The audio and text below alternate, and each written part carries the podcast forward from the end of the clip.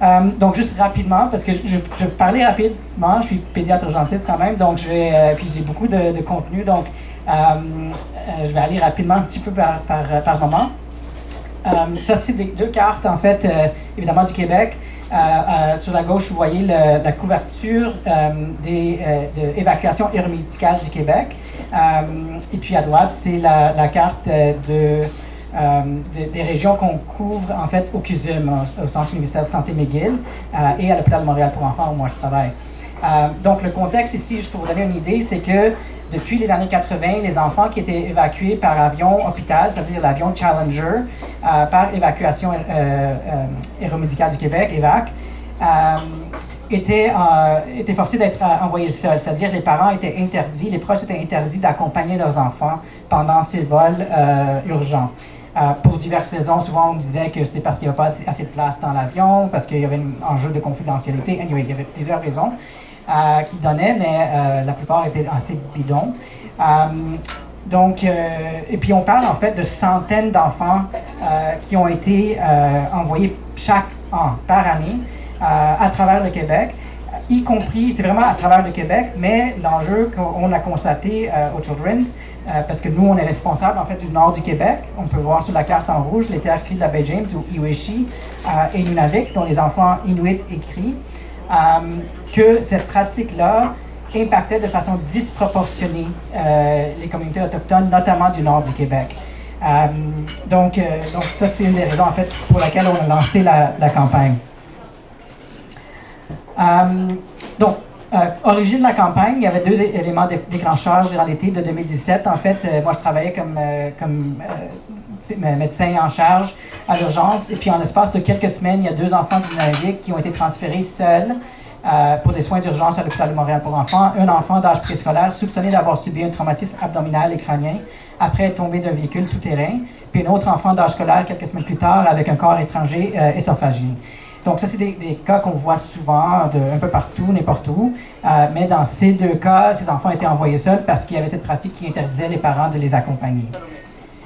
Euh, donc, fait imaginer, pour les enfants, c'était quand même euh, difficile, intense. On, était, on était mis sur cet, avion-là, seuls. Pour la plupart des cas, ces enfants-là n'avaient jamais voyagé par avion.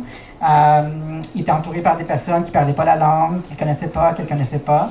Euh, et, euh, et puis après, il arrivait chez nous, et puis c'était encore la même chose. On faisait des tests sur les enfants-là sans qu'on puisse expliquer qu'est-ce qui arrivait, sans que ces enfants-là auraient un main à tenir, en fait, pour les, les, conforter, les consoler durant ces procédures médicales. Donc, juste rapidement, parce que je sais que j'ai dit que j'ai pas beaucoup de temps, mais par curiosité, juste pour vous, si vous étiez dans ce, contexte-là, plusieurs personnes ont dit que vous étiez des, des dans le domaine de la santé, mais même pour n'importe qui, en fait, qui a des enfants dans leur vie, dans leur vie, euh, qu'est-ce qui vous fait imaginer comme étant des, barrières, des obstacles par rapport à euh, pour pouvoir en fait euh, prodiguer des soins comme il faut pour ces enfants-là quand ils sont envoyés seuls, donc c'est-à-dire sans parents, sans soignants? Vous juste dites, le crier. Parfait. Donc, antécédents médicaux. Donc, souvent, en fait, ce qui arrivait, c'était que ces enfants étaient envoyés sans dossier. Même s'il y avait dossier, on sait que les médecins ne savent pas comment écrire. Donc, on ne pouvait pas lire euh, ce qui était écrit. Et donc, du coup, euh, on ne savait pas est-ce qu'il y avait des allergies, est-ce qu'il y avait des médicaments que l'enfant prenait, est-ce qu'il y avait des chirurgies dans le passé, euh, des conditions médicales. Donc, tout ça exactement. Est-ce qu'il y a d'autres choses qui viennent à l'esprit pour vous Exactement, langue et culture. Donc, euh, souvent, ces enfants-là, notamment, ben, en fait, les enfants inuits écrits, euh, les plus jeunes, souvent parlent ni anglais ni français, en fait. Donc, euh, et puis nous, dans le domaine, en fait, dans notre département, il n'y a personne qui parle ni écrit ni inuktitut. Et, et, donc, du coup, ça c'était certainement un enjeu. On ne pouvait pas communiquer. et puis, culturellement aussi, il y a toutes sortes d'autres enjeux là-dedans aussi qui, qui jouaient là-dedans. D'autres? Consentement. Consentement aux soins, exactement. Donc ça, c'est très important, euh, notamment parce que, euh, donc c'est sûr que si les parents ne sont pas là, on ne peut pas avoir le consentement, mais l'autre élément, c'est que souvent ce qui arrivait, c'est que euh, une proche, un, parent pourrait rejoindre la famille, l'enfant en prenant le prochain vol nolisé. mais donc, souvent, ce qui arrivait, c'était qu'on essayait d'appeler, de contacter la, ou le parent, et puis cette personne-là était sur un autre avion, en fait, donc on ne pouvait pas la rejoindre. Donc, quand elle, elle arrivait, l'enfant était dans la salle d'op, on était en train de faire des réanimations. Donc, donc exactement. Donc, consentement, il fallait, en fait, c'était un consentement euh, euh, implicite, en fait, euh, parce qu'il y avait des soins urgents à donner, mais c'est certainement pas la, bonne chose à faire. D'autres choses? Ouais. Ouais, donc, donc pour n'importe je peux vous dire, suis pédiatre urgentiste, pour n'importe quel enfant qui vient à l'urgence, c'est pas, c'est pas amusant. Pour un enfant qui vient tout seul, c'est, on peut imaginer le, niveau de stress. Pour un enfant qui vient tout seul puis leurs parents sont entre 600 et 900 km de, chez, de, de, leur enfant, euh, c'est même plus désastreux. Donc, euh, donc en fait, c'est ce qu'on avait fait en fait quand on développait la, la campagne, c'est on, s'est mis ensemble puis on, s'est parlé pour voir c'est quoi les enjeux. Donc en fait, plusieurs euh, des enjeux, vous avez déjà parlé. La seule, un autre élément, c'est l'approche agir comme advocate, comme personne qui va veiller sur les, droits de l'enfant en fait. Donc ce qu'il y avait dans certains cas, c'est qu'on avait des enfants qui étaient envoyés avec des appendicites, des bras cassés, euh, euh, qui n'avaient pas reçu de, de, médicaments antidouleurs pour tout le trajet de 3 à 6 heures. Euh, ce qui est hallucinant, puis quand on demandait pourquoi, l'équipe de transfert disait Ah, ben, l'enfant pleurait pas, donc il avait pas mal. Tandis qu'on sait que certains enfants, ça peut être culturel, ça peut pas l'être, ont différentes façons d'exprimer la douleur. Et donc, dans ces cas-là, euh, on avait quand même des médecins, euh, des collègues qui ont travaillé dans, euh, à Nunavik, par exemple, qui pouvaient, qui savaient en fait les codes, les grimaces, pour comment ces enfants-là exprimaient leur douleur, même sans pleurer. Et donc, quand ils arrivaient chez nous, évidemment, on donnait les médicaments. Vous pouvez imaginer une appendicite perforée pour 3-4 heures. La douleur avec ça, c'est hallucinant, atroce. et ces enfants-là n'ont pas reçu de, de, médicaments. Donc, euh, il y a toutes sortes d'autres euh, éléments aussi qu'on avait abordés quand on avait euh, parlé de ça, sécurité, du patient, normes de soins. Donc, on, fait, on a su que, on a fait des appels. Initialement, on prévoyait faire une campagne à travers le Canada, mais en contactant les autres centres pédiatriques à travers le Canada, on a su qu'on était le seul centre, en fait, au Canada, ben, la seule province au Canada qui continuait avec cette pratique-là. Les autres provinces avaient changé leur pratique pour pouvoir accommoder les proches. Euh, et puis dans la littérature médicale, c'était clair que euh, avoir euh, une proche durant les transferts, c'est primordial. on abordait aussi le code de déontologie des médecins, la charte des droits et libertés de la personne, les enjeux éthiques, et puis aussi la question évidemment d'équité de la justice sociale. Donc en fin de compte, en fin de compte, ce qu'on a fait, c'est qu'on avait écrit une lettre à l'EVAC et au gouvernement, le ministre du Transport, ministre de la Santé, euh, c'est moi qui l'avais rédigé, puis le directeur des soins intensifs pédiatriques et puis le directeur des soins de l'urgence l'ont consigné. Euh, puis dans ça, l'autre élément, euh, on a parlé de tout, tout, dont je vous ai discuté maintenant, mais on a aussi pris cette, cette ces propos de Elashuk Poyongi, qui, était, qui était une femme, une journaliste Inuk, une puis elle, elle, aurait dit, euh, disant euh, à une collègue, nous Inuits savons qu'il nous faudra travailler avec vous, Halunat, pour longtemps encore, et nous sommes d'accord avec ça. Halunat, ça veut dire soit personne blanche, non autochtone, non Inuit. mais si vous voulez que cette relation fonctionne, soit, soit fructueuse, il vous faudra nous écouter. Donc, c'est ça qu'on avait essayé de faire en rédigeant la lettre. Et donc, du coup, les autres éléments qu'on a ajoutés aussi, c'était les abus historiques. Donc, le fait que les enfants ont été arrachés de leur famille, de leur communauté depuis des années, des décennies, dans le contexte des pensions autochtones, euh, la protection de la jeunesse, même dans le système de la santé, puis je vais parler ça après. Et donc, pour nous, ce qu'on avait dit, c'est que cette pratique-là risque d'instaurer ou perpétuer la méfiance envers le système de santé québécois. Euh, et, donc, euh, et donc, voilà, dans lettre, il y avait une approche axée sur l'équité, puis mais quand la campagne, quand on a lancé la campagne, fur et à mesure, c'est devenu en fait une stratégie fondée sur la justice sociale. Donc, on n'a pas eu de réponse à notre lettre. Ben, c'est pas vrai. On a reçu une euh, réponse, mais c'est une réponse vraiment euh, sans rien dire. En fait, c'est juste on a accusé de réception, euh, mais sans, engagement de changer les choses. Donc, on a attendu quand même quelques semaines. Mais vu qu'il n'y avait pas de changement prévu, on a lancé la campagne publiquement. Donc, ça a fait la, une des journaux, des médias, en fait, à, travers le Québec. Et initialement, l'ancien ministre de la Santé, Gaëtan Barrette, qui était ministre de la Santé à ce moment-là, aurait dit, si vous me demandez si aujourd'hui nous avons des plans pour déconstruire ou reconfigurer l'appareil, au moment où l'on se parle, la réponse est non. Donc ça, c'était comme, même pas 24 heures après qu'on a lancé la campagne, la réponse qui est venue, c'était non, on ne prévoit pas changer grand-chose. Donc du coup, on a augmenté la cadence dans la campagne. Donc, il y avait plusieurs lettres qui ont été écrites. Euh, Isabelle Picard dans, le, dans la presse, euh, André Picard dans euh, le Global Mail. Il y avait nos collègues, en fait, à Saint-Justine, qui sont sortis là-dessus aussi en soutien à la campagne. et puis, il y avait aussi des lettres, une lettre notamment par une, femme, une femme québécoise blanche qui était infirmière. puis elle, en fait, elle a vécu cette expérience où elle travaille à Chisasibi, en fait, territoire CRI en 2008, et puis son enfant a dû être transféré par, euh, par EVAC. Puis elle, elle n'a pas pu l'accompagner, puis l'enfant est décédé, en fait, il a subi un, un, décès cérébral pendant le transfert, sans que la mère soit là. Euh, et donc, elle, dix ans plus tard, euh, parce qu'elle, depuis ce temps-là, elle essayait de faire changer les choses. Donc, dix ans plus tard, une fois qu'elle a su que la campagne était en branle, elle a écrit une lettre ouverte qui, a, qui a vraiment ébranlé beaucoup de personnes parce qu'elle disait qu'il faut que ça change. Et puis même euh, la Société euh, canadienne de pédiatrie et l'Association des pédiatres du Québec euh, sont, sont penchés là-dessus. Donc, ils ont écrit dans une lettre la décision de ne pas réviser ces politiques archaïques renforce le racisme prévalent dans le système de santé. Ensemble, nous devons collaborer pour démanteler ces pratiques colonialistes. Donc, c'est quand même assez fort comme propos pour, pour le, le, CSP et puis la PQ. Donc, trois semaines après le lancement de la campagne, donc deux semaines, une semaine après ces autres euh, euh, sorties publiques, le ministre a enfin euh, changé d'avis. Et puis, en fait, il a, fait une conférence de presse où il a dit on s'engage à trouver une façon pour que ces enfants-là puissent être accompagnés. Puis, en principe, en fait, c'était censé être dans quelques semaines. Mais ce qui est arrivé, c'était que c'était vraiment pas après quelques semaines. Euh, en fait, quelques semaines plus tard, on a, en fait, tous les enfants qu'on recevait du nord du Québec étaient encore envoyés seuls. Euh, et puis ça, c'est une mère qui, Charlotte Munich, de Kujwa, qui n'a pas pu accompagner sa fille qui a été transférée chez nous aux soins intensifs.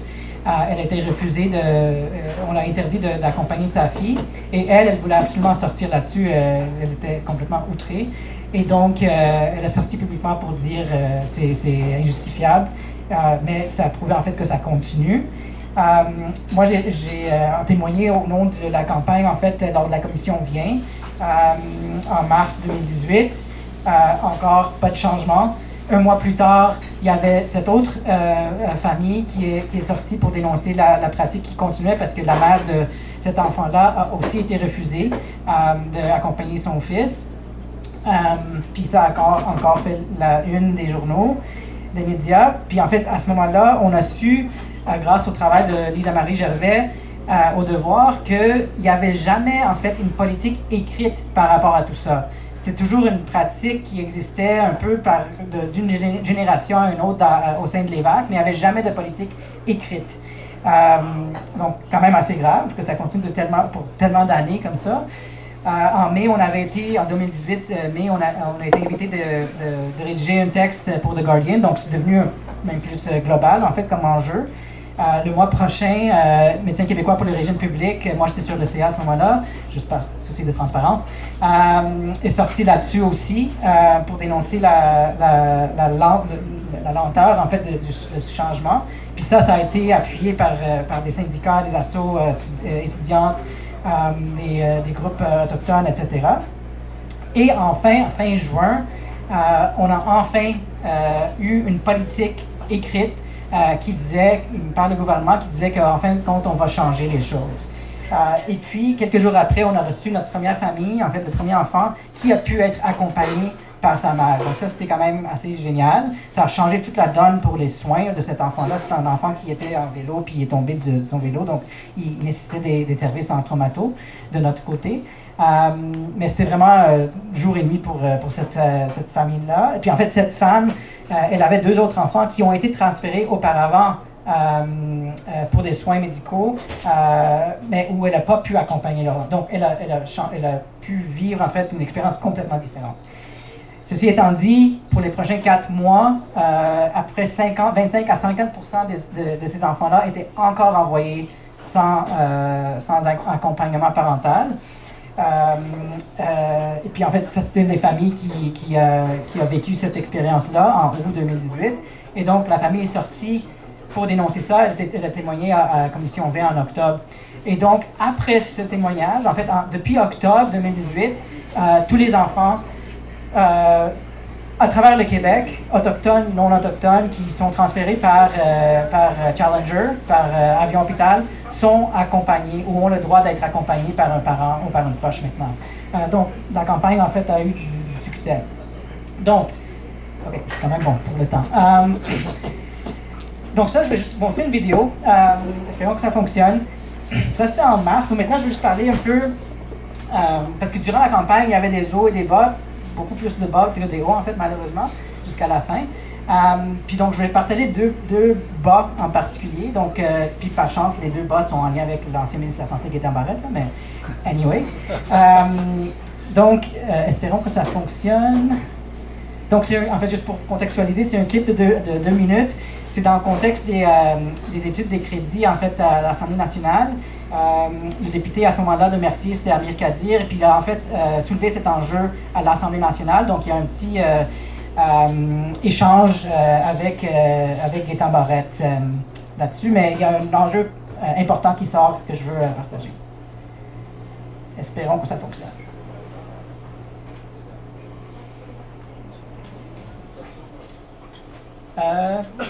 Est-ce qu'on est qu'on peut avoir la vidéo?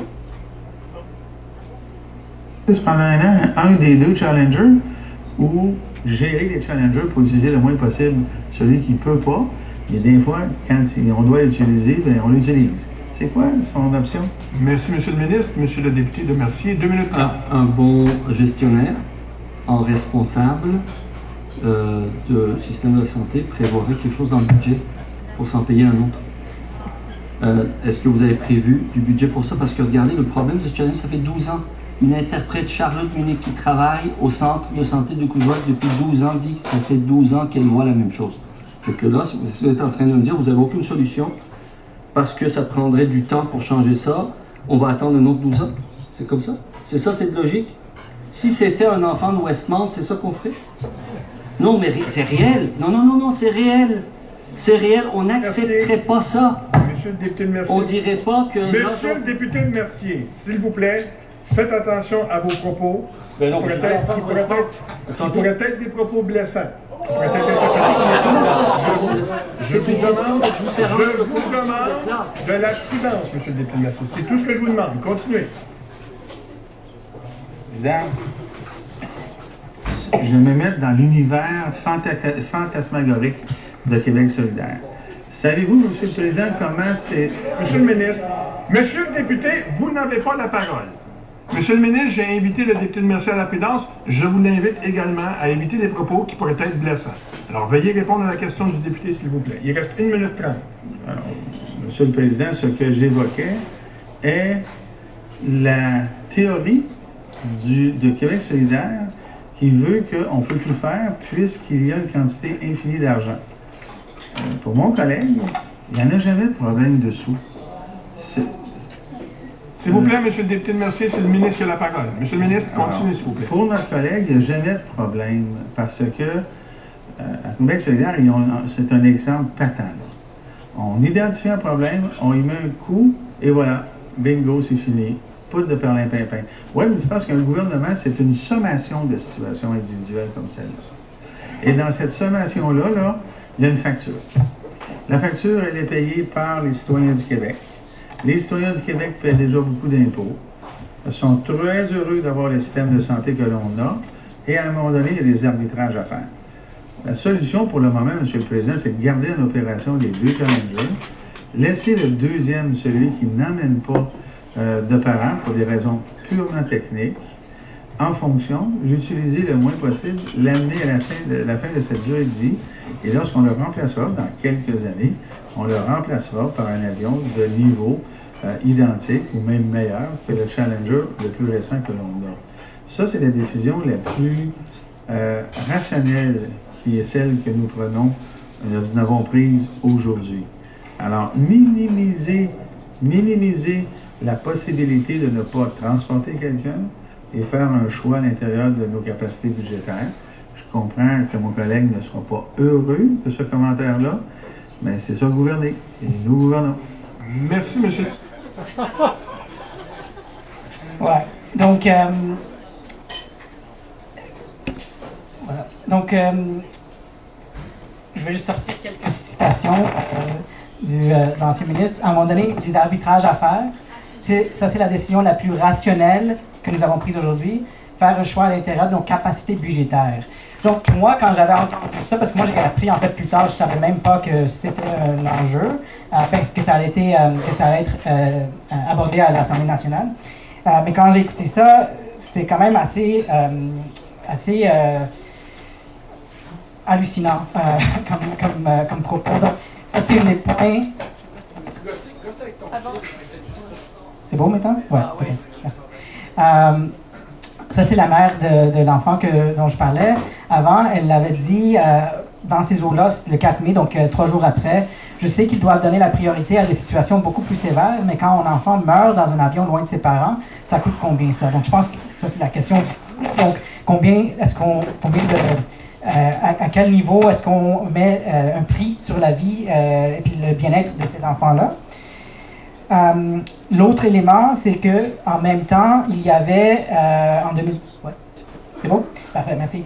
Euh, donc, en même temps, en fait, en 2018, euh, hiver, printemps, il y avait, vous vous souviendrez peut-être que les spécialistes médecins comme moi ont reçu des augmentations faramineuses de, notre salaire, de nos salaires.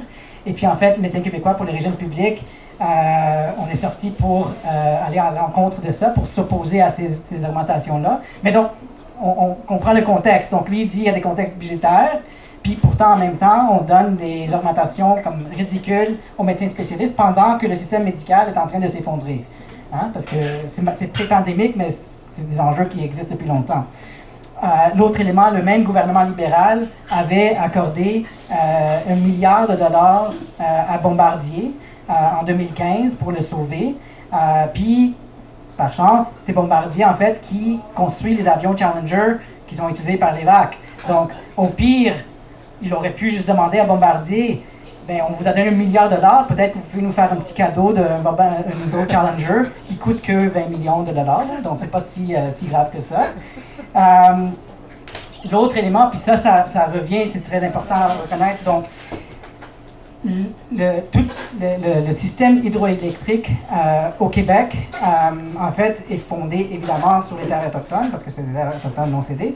Euh, mais euh, après 80 à 90, ça c'est en 2018, j'ai pas refait les calculs, mais en 2018, 80% de l'é- l'électricité qu'on utilise provenait à ce moment-là de terres Cri, Inuit, Naskapi et Innu.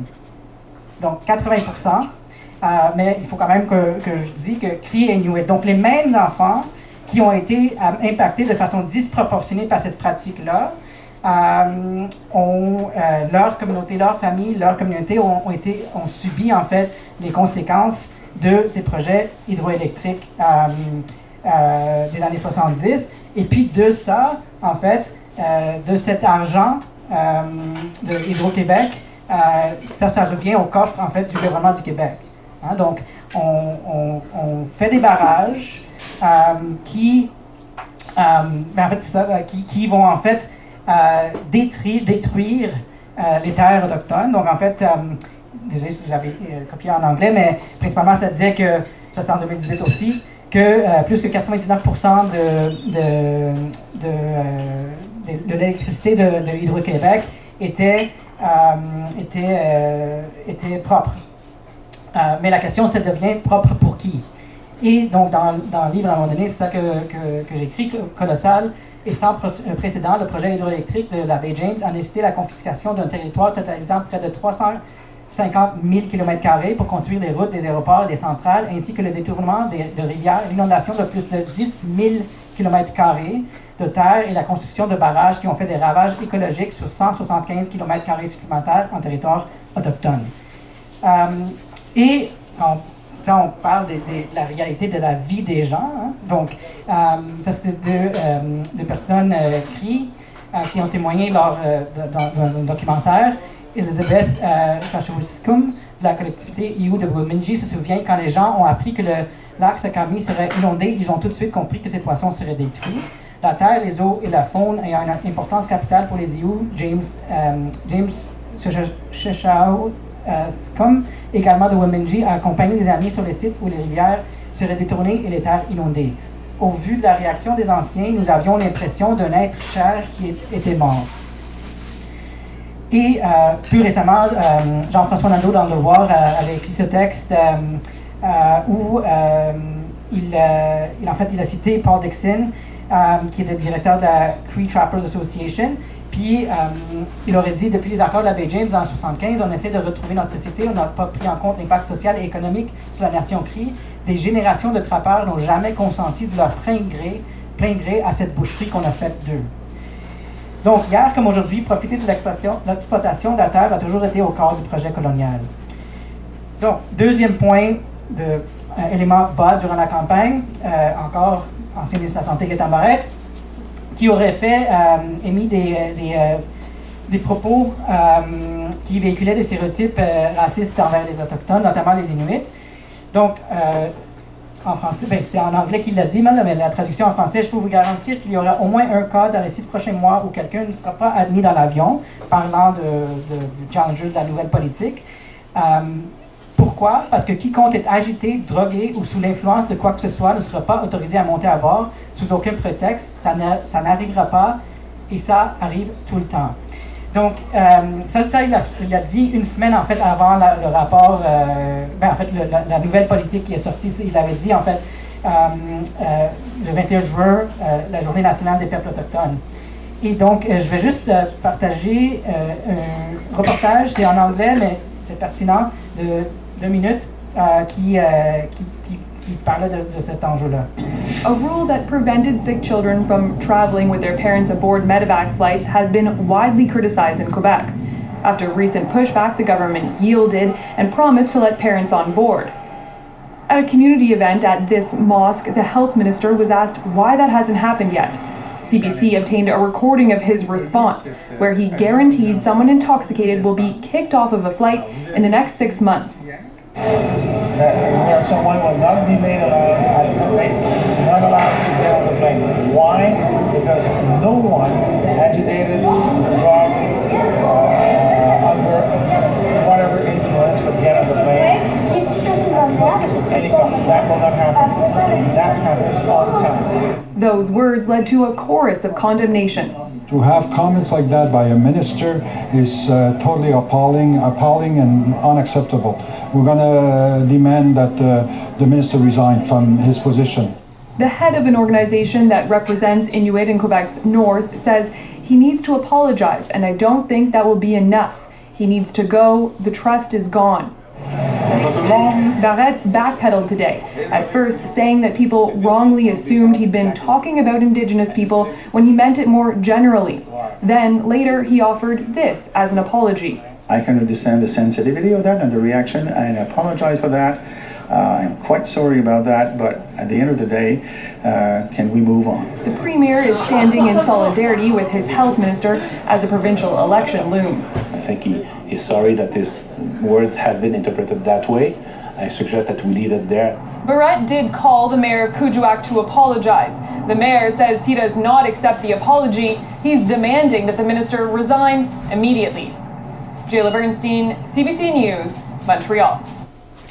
Donc, euh, la raison pour laquelle je partage euh, euh, cette, ce reportage, en fait, c'est principalement, ben, c'est pour plusieurs, raisons. Mais premièrement, c'est important de reconnaître qu'il y avait tous ces appels, puis c'est pas juste Justin Picard et puis Charlie Watt, il y avait beaucoup, beaucoup de, personnes et, de regroupements qui sont sortis pour, revendiquer la démission du ministre.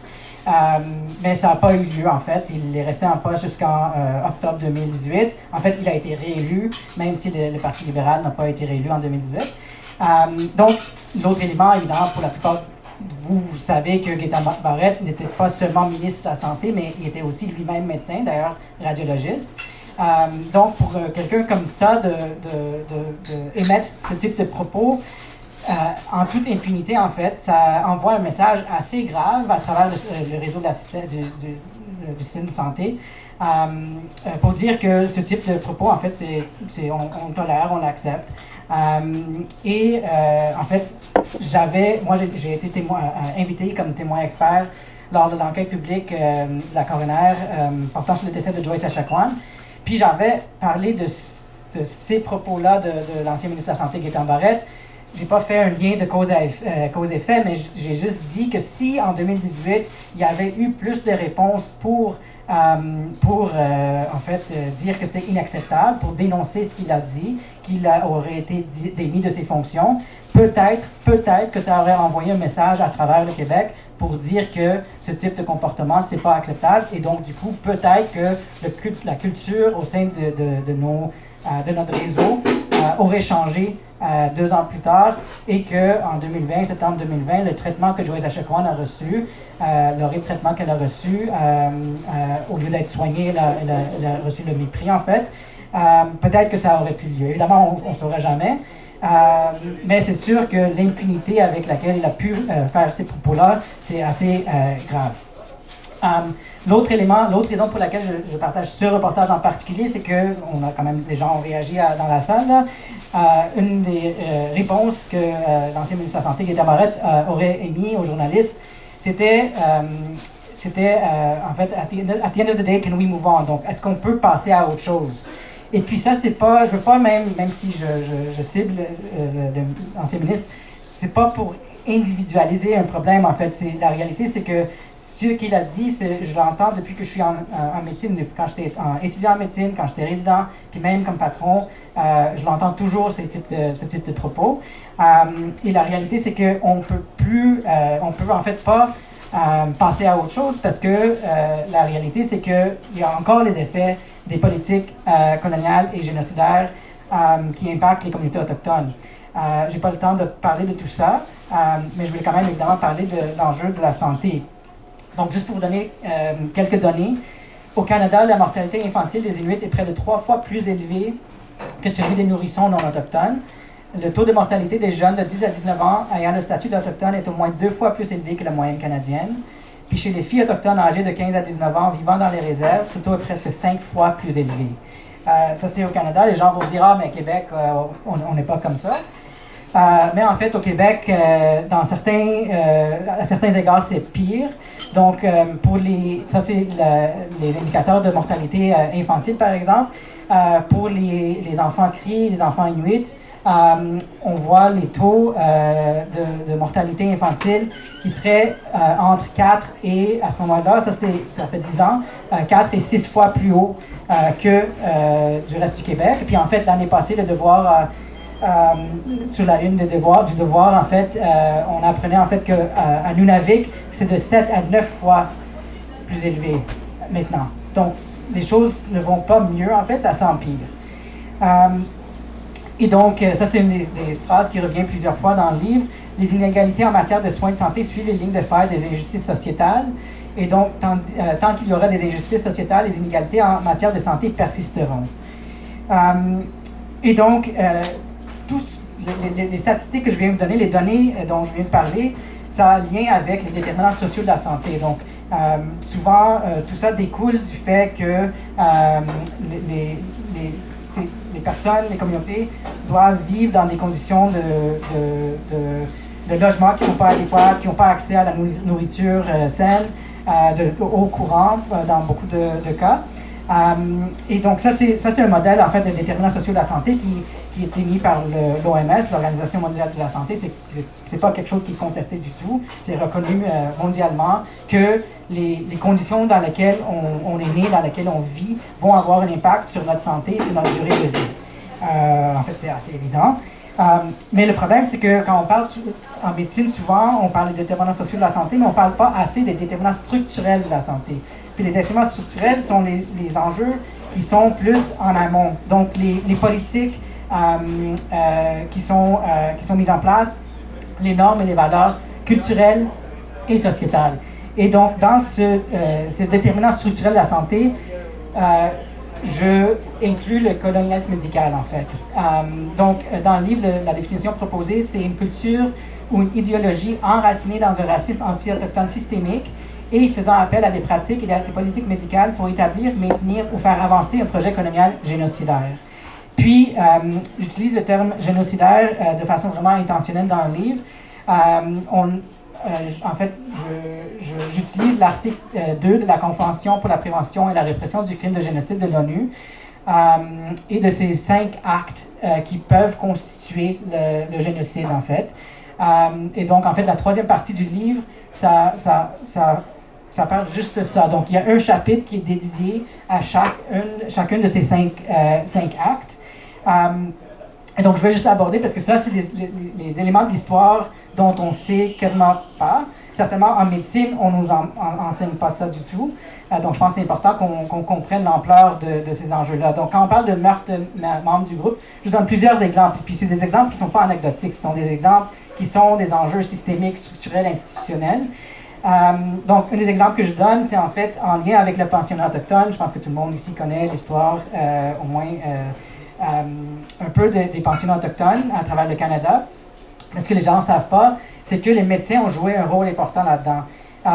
donc, ça, en fait, à, gauche, c'est un, rapport qui a été publié en 1922 par Dr. Peter Anderson Bryce, qui était médecin, mais qui était aussi en santé publique. et puis, en 1907, il avait émis un rapport qui parlait des taux de mortalité des enfants qui passaient à travers les pensionnats dans les, écoles à Saskatchewan et puis à Manitoba. Euh, on parle des, taux entre 25 et 69% euh, de mortalité. Euh, et puis, donc lui, en fait, il, a sorti ce rapport pour dénoncer ces conditions-là.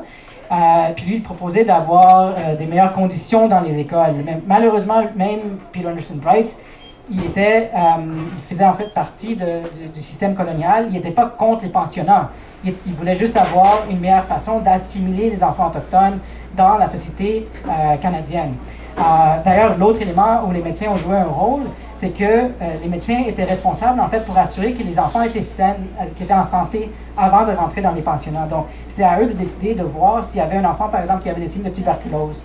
Euh, et puis en fait, euh, souvent ce qui arrivait, c'est qu'il y avait des enfants qui avaient des signes flagrants de tuberculose, et puis tout de même, euh, ces enfants-là ont pu entrer dans les pensionnats. À ce moment-là, la tuberculose était répandue à travers ces, pensionnats-là, et du coup, c'est devenu une épidémie est devenue endémique. Puis la plupart des décès dont on parlait, c'était en lien avec la tuberculose et d'autres maladies respiratoires. Euh, donc, et puis les médecins auraient pu jouer un rôle vraiment différent là-dedans pour dire, en fait, pour dénoncer les, pensionnats, puis dire que ces enfants-là ne devraient pas, euh, en fait, les pensionnats ne devraient pas exister du tout parce qu'on arrache ces enfants de leur famille. Mais ils n'ont pas fait ça. Deux, soumission intentionnelle du groupe à des conditions d'existence devant entraîner sa destruction physique totale ou partielle.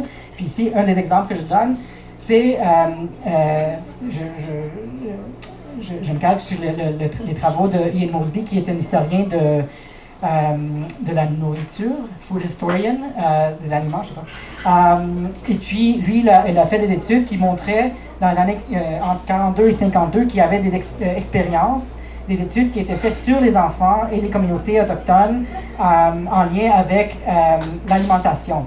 Mais il, y a aussi, il parle aussi de, des expériences qui ont été faites dans les pensionnats où il y avait six pensionnats, presque 1000 enfants qui étaient, qui étaient étudiés. Puis ce que les, chercheurs, les médecins, les scientifiques, les dentistes qui, qui, faisaient partie de ces expériences-là, en fait, ce qu'ils ont fait, c'est qu'ils ont pris, ils ont exploité le fait que ces enfants-là étaient euh, mal nourris.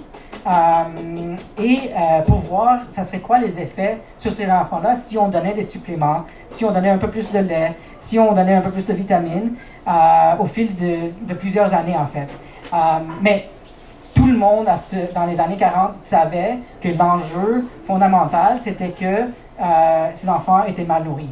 Donc, ces équipes de recherche auraient pu facilement changer la donne. Et puis, euh, plusieurs personnes disent que les, données de ces, de ces, études ont euh, contribué au guide des aliments du Canada, le Food, Canada Food Health Guide. Donc, on voit comment on, extrait, on exploite les enfants autochtones pour avoir les connaissances qui vont après être utilisées pour le bien-être de la population canadienne à ce moment-là pour la majorité blanche. Euh, atteinte grave à l'intégrité physique euh, ou mentale de membres du groupe. Puis ici, je vais juste parler du côté gauche. On voit une euh, image du Charles Camsell Indian Hospital à Edmonton. je ne sais pas si les gens sont au courant des Indian Hospitals, des hôpitaux indiens. Moi, je ne sais pas vraiment. C'était juste au fur et à mesure que je faisais la recherche pour le livre que j'ai appris beaucoup plus. Donc, c'est des, des, hôpitaux qui existaient entre les années 1920 jusqu'en les années 80, disons. Euh, mais c'est vraiment dans les années 60 que c'était vraiment à leur, euh, euh, à leur max, où il y avait 20 hôpitaux à travers le Canada, 2000 lits. Et puis ce qui arrivait, c'est que les, les, les, personnes autochtones étaient envoyées dans ces hôpitaux indiens parce qu'ils étaient souvent refusés dans les hôpitaux occidentaux, coloniaux, whatever. Et donc, ils étaient envoyés ici, souvent pour la tuberculose, mais pour d'autres enjeux aussi. Puis les enfants euh, étaient envoyés euh, là-bas ici. Ici au Québec, on avait un, euh, hôpital indien aussi, au moins, peut-être d'autres, le Parc Savard à Québec. Et donc, ce qui arrivait dans ces hôpitaux-là, les enfants étaient arrachés de leur famille, envoyés pour le traitement. le traitement de tuberculose à ce moment-là, c'était vraiment plus le repos au lit. Mais le traitement, en guillemets, ça durait, l'hospitalisation, ça, pourrait durer entre 20, la moyenne c'était 22 mois. Donc, imaginez presque deux ans qu'un enfant va être arraché à sa famille pour un traitement de tuberculose, souvent qui était en fait euh, une diagnostic fausse, en fin de compte. Euh, et puis, il y avait toutes sortes d'abus. Donc, juste pour donner un exemple, les enfants, euh, parce que souvent les enfants se sentaient bien, ils voulaient jouer, ils voulaient courir, mais vu que le traitement c'est le repos au lit, on mettait des plâtres sur leurs jambes pour qu'ils ne bougent pas. Puis, dans certains cas, les enfants sortaient des plâtres et puis dans ces cas-là, on mettait des plâtres à travers tout le corps pour qu'ils restent euh, collés euh, au, lit. Euh, il y avait aussi d'autres abus physiques, sexuels, spirituels. On les punissait pour parler leur langue entre eux et entre elles. il y a tout un recours collectif là-dessus qui est en train de, de, se prendre place à travers le, Canada. Mais juste pour vous donner une idée du niveau de, des, des, injustices des, des infligées sur ces populations. et dans certains cas, euh, ces enfants-là ne sont jamais retournés à leur famille, dans leur communauté. Donc, il y a des, familles qui sont encore en train de chercher ces enfants-là. Euh, quatre mesures visant à entraver les naissances au sein du groupe. Donc, en 2015, euh, Karen Stott a publié ce livre, An Act of Genocide, dans lequel elle parle, en fait, qu'il y avait en Alberta et puis en Colombie-Britannique la législation, la législation eugéniste euh, qui permettait la stérilisation des personnes euh, qui étaient euh, inaptes euh, de, reproduire, de se reproduire. et ce que elle et puis d'autres personnes ont démontré en fait que au moins en Alberta, parce que les documents en Colombie-Britannique étaient détruits, mais au moins en Alberta, les, femmes et les filles autochtones étaient impactées de façon disproportionnée par cette législation-là. Et puis c'est un enjeu qui persiste en fait à ce jour. Euh, il y a des cas jusqu'à 2019-2020, même ici au Québec, où il y a eu des femmes euh, euh, noires, des femmes autochtones qui ont été stérilisées sans leur consentement. ici au Québec, en 2019, en fait, il y avait un, groupe de travail qui était établi par le Canada, par le fédéral, pour pencher sur cet enjeu parmi d'autres. Puis le Québec a refusé en fait de participer sur ce groupe de travail. Euh, en, disant en fait que c'est pas vraiment un enjeu euh, ici au Québec. Donc, ça a pris quelqu'un comme Suzy Basile, qui est à Tikamek, euh, chercheur à, à, l'UQAT, à l'Université du Québec en Abitibi-Témiscamingue, qui a dû lancer un projet de recherche pour prouver ce que toutes ces communautés-là savent déjà. Donc, je ne sais pas si les gens connaissent le travail de Suzy Basile, mais elle fait toutes sortes de recherches super pertinentes. Ça, c'était vraiment un, gaspillage de son temps parce que le Collège des médecins du Québec aurait pu, savait depuis les années 70 que c'était un enjeu.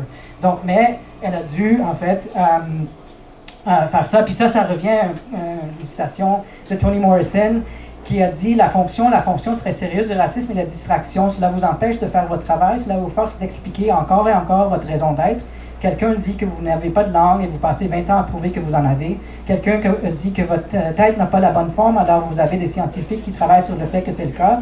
Quelqu'un dit que vous n'avez pas d'art, alors vous déterrez, ça. Quelqu'un dit que vous n'avez pas de royaume, alors vous déterrez, ça. Rien de tout cela n'est nécessaire. Il y aura toujours une chose de plus.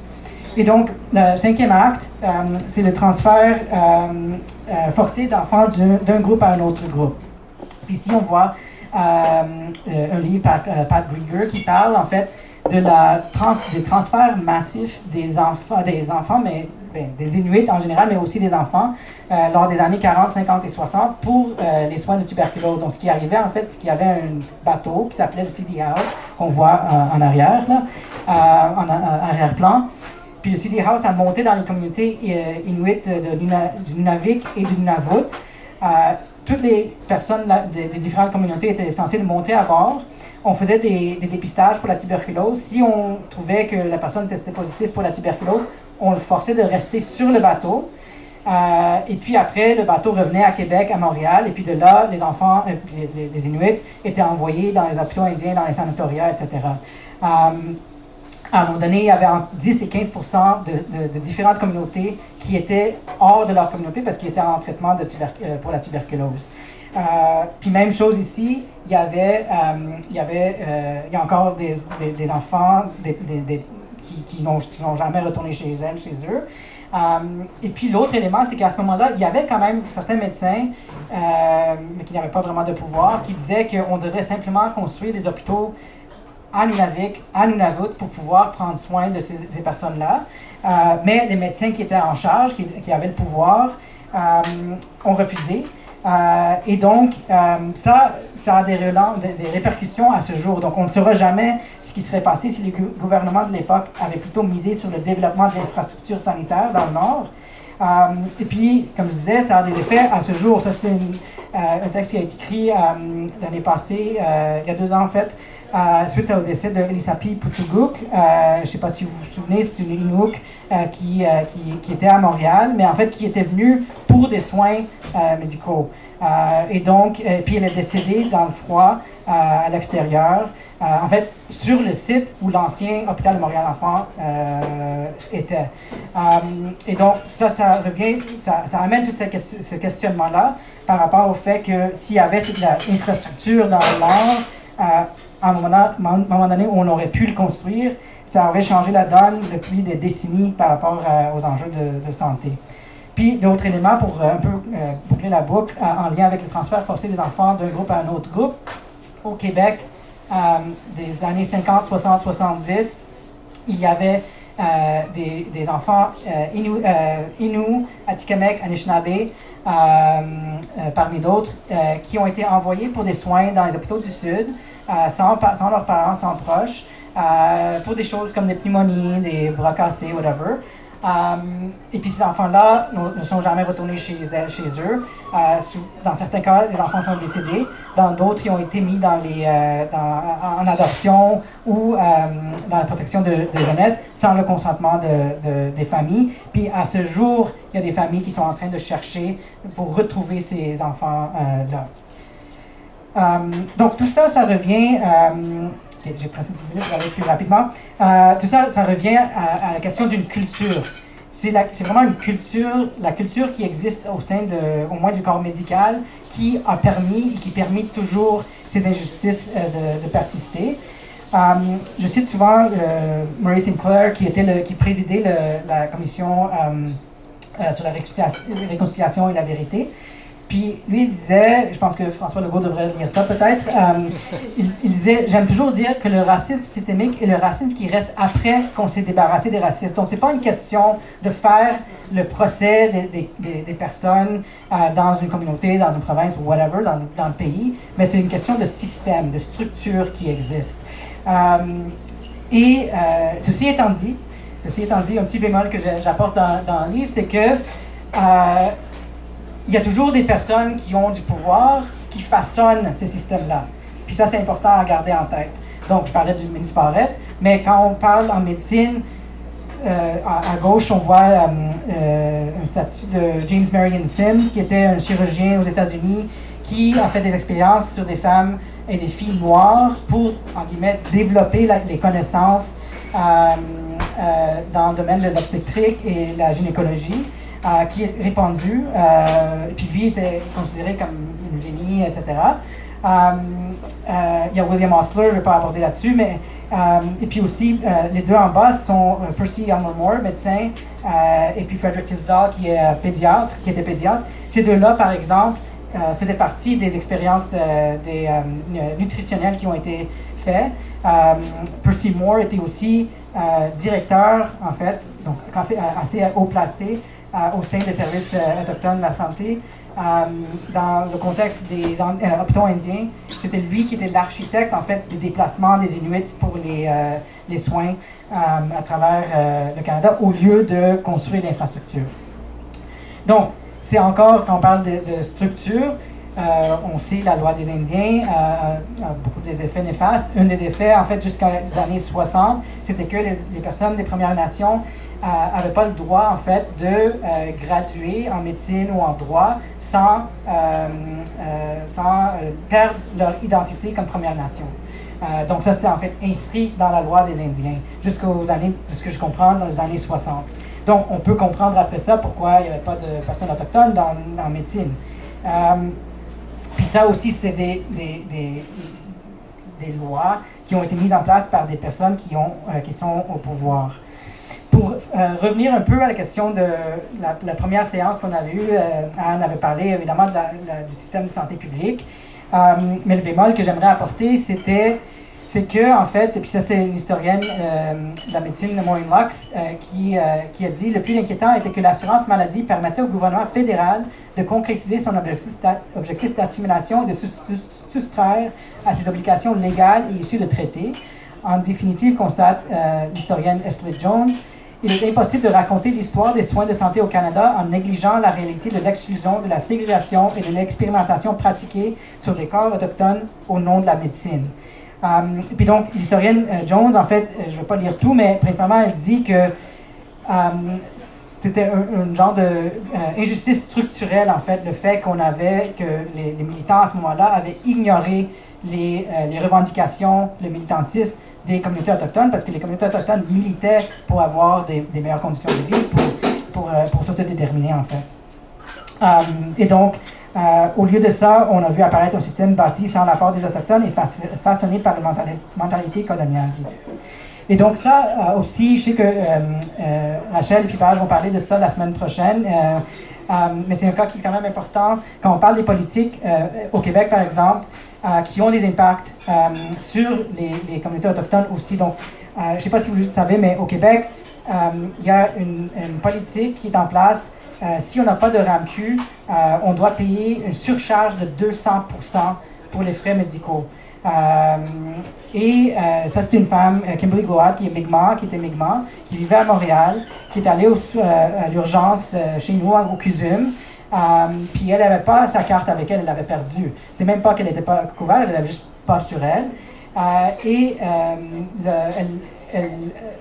l'inscription à l'urgence, ils ont dit qu'elle devait payer 1400 dollars pour euh, avoir des soins. Elle ne pouvait pas euh, se permettre euh, de payer ça. Donc elle est retournée chez elle, puis elle est décédée six semaines plus tard chez elle, parce qu'elle avait une cirrhose du, du foie. Um, puis elle, elle avait écrit une lettre à sa mère, en fait, pendant qu'elle était malade. Puis elle a dit No ID in Montreal, you may as well be an immigrant in Alabama. Donc on voit comment les politiques, en fait, qui c'est une politique qui est, censée de viser, en fait, de façon discriminatoire les personnes migrantes, mais on voit comment ça peut avoir un impact sur euh, la population autochtone, par exemple. Um, donc, je, termine dans quelques diapos. Je vais juste euh, euh, vous montrer la dernière vidéo. Euh, c'est deux minutes. Ça va, ça va commencer euh, en anglais, mais il y a des sous-titres. Ça, ça se tire en fait d'un reportage de euh, qui est sorti en septembre 2021 parlant des, des stérilisations coercitives et forcées des femmes autochtones, des femmes noires ici au Québec.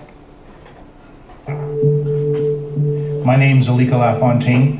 I'm an Ojibwe Cree anesthesiologist, born, raised, and trained here in Saskatchewan. Alika Lafontaine est le premier médecin autochtone qui deviendra bientôt président de l'Association médicale canadienne. Non seulement Il reconnaît la responsabilité des médecins dans la pratique des stérilisations imposées. Il a le courage d'admettre sa propre expérience. You know, as providers, I'm an anesthesiologist. We sometimes engage with patients and we mistakenly draw the line of where our opinion ends and the patient's power to make decisions starts. I was likely a part of some of these experiences as a trainee. Um, I remember in residency that I would sit during C sections, and you know the the surgical team would lean over and say to the patient, you know, we're we're going to go ahead with clipping your tubes, and you know tears would start to well up in the patient's eyes, and like they, they'd start to cry. And keep in mind that I've experienced racism myself. I have family who's been racialized. I've had racial experiences with my children when I brought them in for care. You know, I, I sat there and thought to myself, you know, maybe my spinal anesthesia is not working properly. It never occurred to me that a patient was not given the space to make an informed decision about something so significant in their care. Donc, je partage ça parce que je sais pas si les gens euh, connaissent euh, Alika, mais euh, c'est un euh, médecin maintenant. En fait, il est le président de l'association médicale can- euh, canadienne. C'est le premier euh, médecin autochtone qui, qui est à la présidence. Euh, en fait, il va être, euh, il va donner un discours la semaine prochaine si jamais les gens ici à Montréal, euh, à McGill, euh, le 18 mai, si jamais les gens veulent aller le voir. Euh, mais lui, il, il est impliqué dans les enjeux euh, pour euh, contrer la discrimination euh, dans le domaine de la santé depuis des années, des années, des années. Euh, et je pense que c'est quand même parlant que quelqu'un comme lui, euh, qui, est, qui, qui qui- est au, euh, au courant de ces enjeux-là, qui s'implique, euh, pouvait faire partie de ces pratiques-là à son insu, en fait, dans un sens. Et puis, ça revient, en fait, à une note d'une ancienne... ça parle de la culture, donc et puis ça revient dans une, euh, une note d'une ancienne résidente en pé- pédiatrie qui m'a, elle m'a envoyé un courriel euh, quelques semaines après le lancement de la campagne. Elle m'a dit, je ne compte même plus le nombre de fois où pendant ma résidence, euh, je me suis trouvée dans une situation où cette politique touchait un enfant que je soignais. Nous savions que c'était la règle, nous savions que c'était horrible, et pourtant nous continuons comme si de rien n'était. Et donc, une des raisons euh, pour moi, euh, parmi d'autres, d'écrire le livre, en fait, c'était parce que j'avais jamais l'intention d'écrire un livre. Euh, c'était en fait pour assurer que qu'on continue pas comme si de rien n'était. Puis quatre jours après la publication du livre en anglais, la version originale, quatre jours après, on a appris du décès de Joyce. Euh, et donc, euh, on voyait en fait qu'on continuait en fait comme si de rien n'était. À gauche, on voit une image de- d'un de, ses enfants qui tient une pancarte de, de Joyce. À droite, on voit euh, ce même enfant-là avec euh, la sœur aînée, euh, euh, Marie Wassiana, et puis euh, le conjoint de Joyce Echaquan, Carole Dubé. Euh, puis à droite, c'est une photo prise euh, lors de l'enquête publique de la coroner à Trois-Rivières. euh, euh, où euh, Marie Wassiana et puis Carole Dubé ont témoigné en fait euh, euh, durant l'enquête. Donc c'est des témoignages très très euh, courageux. Euh, on a su durant l'enquête publique que euh, c'est Alain Vaudeboncoeur, le docteur Alain Vaudeboncoeur, qui était retenu comme médecin expert. Puis lui, en fait, il a dit que euh, on aurait pu éviter le décès de, Joyce Echaquan.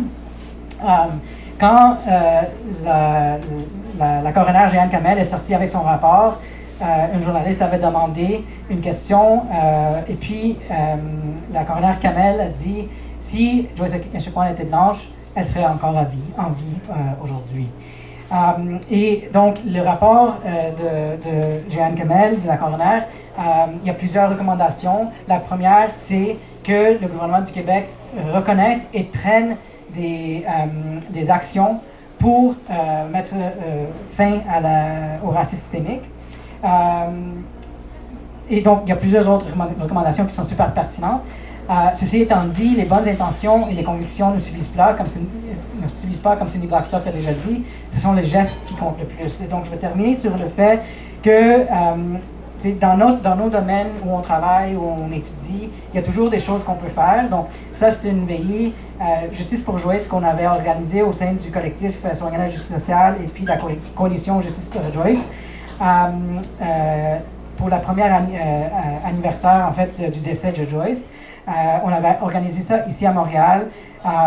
sa famille est venue, on voit à, droite ses parents. Malheureusement, son père est décédé l'année passée. il, y avait, toutes sortes de personnes qui, qui, étaient venues, notamment de la communauté de Manawan, de la nation Atikamek. mais on voulait aussi prioriser les personnes autochtones qui travaillent dans le domaine de la santé pour prendre la parole. Puis une des personnes qui a pris la parole, c'est euh, une collègue, une amie à moi, Dr. Raven Dumont-Maurice, qui, euh, est euh, algonquin, qui vient de la communauté de Kiligan-Zibi. Puis elle avait, dans sa lettre qu'elle lisait, elle avait écrit Aux enfants de Joyce, on a entendu haut et fort les mots de votre mère. Ces derniers moments ont aussi servi comme un dernier acte de protection pour vous et les futures générations. On va continuer à travailler fort afin d'assurer que nos systèmes de santé soient des lieux de respect et humanité pour tous, que ce soit à petite et à grande échelle. Et donc, euh, euh, de là, je pense qu'un des éléments importants, puis c'est quelque chose qu'on a revendiqué lors de la veillée, c'est l'adoption du principe de Joyce. Euh, donc, pour les gens qui ne sont pas au courant, je vous encouragerais fortement d'aller sur Internet pour apprendre plus sur le principe de Joyce. C'est un document de 14-16 pages. on le lit, c'est facilement, c'est très facile à lire, c'est super bien organisé. Ça parle de euh, de, de, de, façon de changer le système, mais à plusieurs niveaux. Donc, il y a des recommandations pour le système, euh, euh, pour le, le, système d'éducation, le système de santé, les professionnels, le gouvernement du Québec, le gouvernement du Canada, et puis le public aussi. donc, il y, a, des façons, de multiples façons de pouvoir adopter et puis mettre en place le, principe de Joyce dans nos milieux de travail, dans nos milieux d'études. Et au-delà de ça, euh, je pense, euh, ça c'est mon dernier diapo, euh, c'est important d'assurer que si on veut vraiment lutter de façon efficace contre le colonialisme médical et le racisme systémique anti-autochtone, c'est de, soutenir les luttes d'autodétermination, d'autonomie et de souveraineté des peuples autochtones eux-mêmes. Voilà. Merci beaucoup.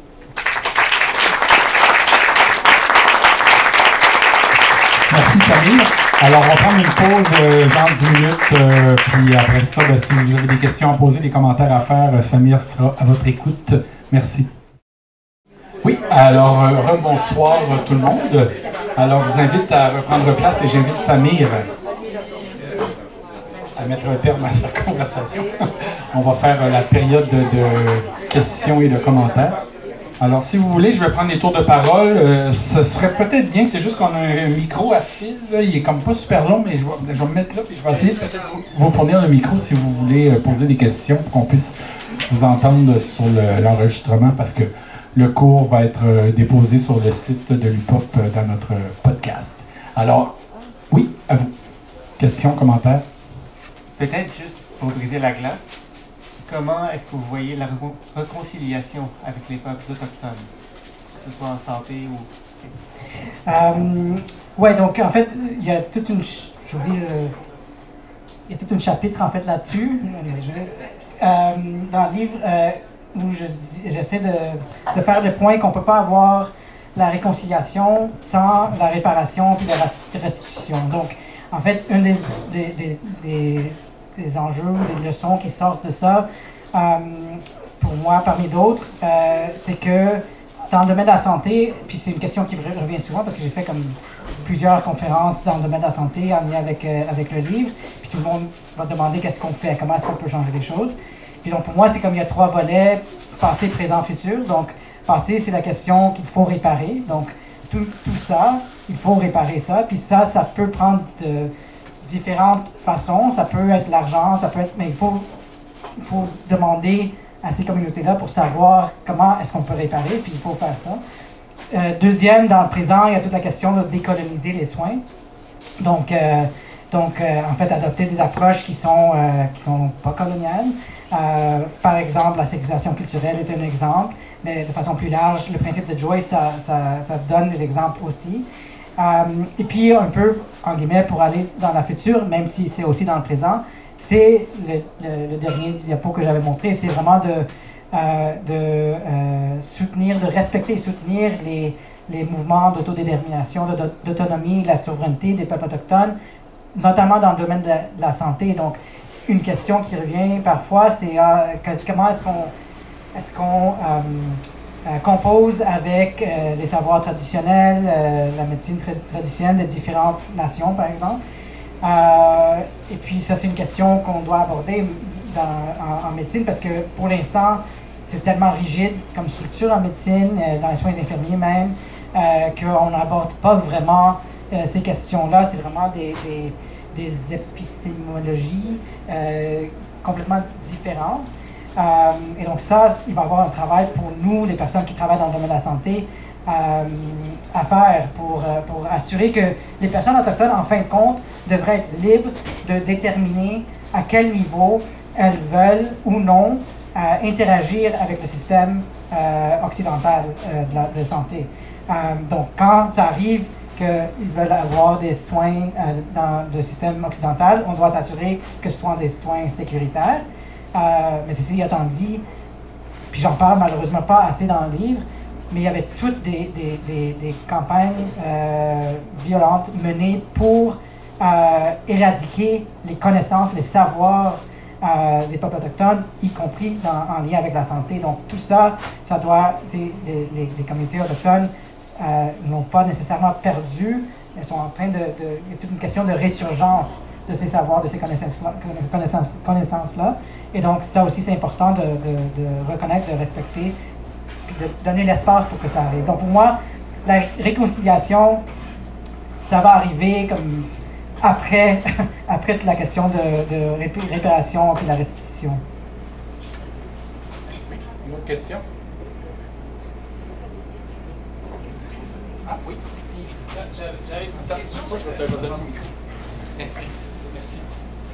Excuse-moi, j'avais entendu il y a quelques années que pour le traitement de la tuberculose, euh, dont, les populations euh, autochtones sont particulièrement euh, exposées, il y a quelques années, pour les enfants, c'était difficile de prendre ces traitements. apparemment, c'est des pilules qui sont très amères. C'était mal dosé, ils écrasaient ça un peu n'importe comment dans les grandes villes, il y avait des médicaments spécialisés pour les enfants qui se diluaient, qui se prenaient facilement, mais qui n'étaient pas accessibles aux communautés autochtones, ce qui fait partie, à mon avis, du colonialisme médical. Puis est-ce que maintenant, ça a changé? Ça, euh, je sais pas. tu serais mieux, tu serais mieux comme microbiologiste. euh, je sais pas, mais ça, cet élément, ça, ça ne me surprend pas. En fait, dans plusieurs, encore en lien avec les politiques coloniales, pas nécessairement en médecine, mais euh, pour avoir des légumes frais euh, dans plusieurs des communautés éloignées, euh, ça coûte 10 fois plus cher. Donc, ça, c'est pas surprenant que pour les médicaments contre la tuberculose, ça va pas. Mais évidemment, c'est, hallucinant, mais ça, ça me surprendrait pas que ça continue aussi, mais je sais pas la, réponse à ça, ça. veut dire que quand tu, à chaque fois que vous essayez de gagner un combat avec ces communautés, tu es obligé de pointer sur quelque chose, puis gagner sur ce côté-là, au lieu d'avoir par exemple des pharmacies qui soient complètement identiques dans ces communautés-là versus des. quel, que le prix, quel que soit le prix que ce soit. Tu, parles de prix, il parle toujours de prix de 20 millions pour un avion, c'est une question d'orientation des budgets, c'est rien ce, que tu dois dépenser pour, par exemple, avoir une pharmacie représentative dans ces, dans ces communautés versus. Ouais. Ça paraît pas des budgets euh, monstrueux concernant ce. Mais il y a toujours aussi la question, je pense en général, la question, c'est comment est-ce qu'on est qu'on traite les gens dans les médias?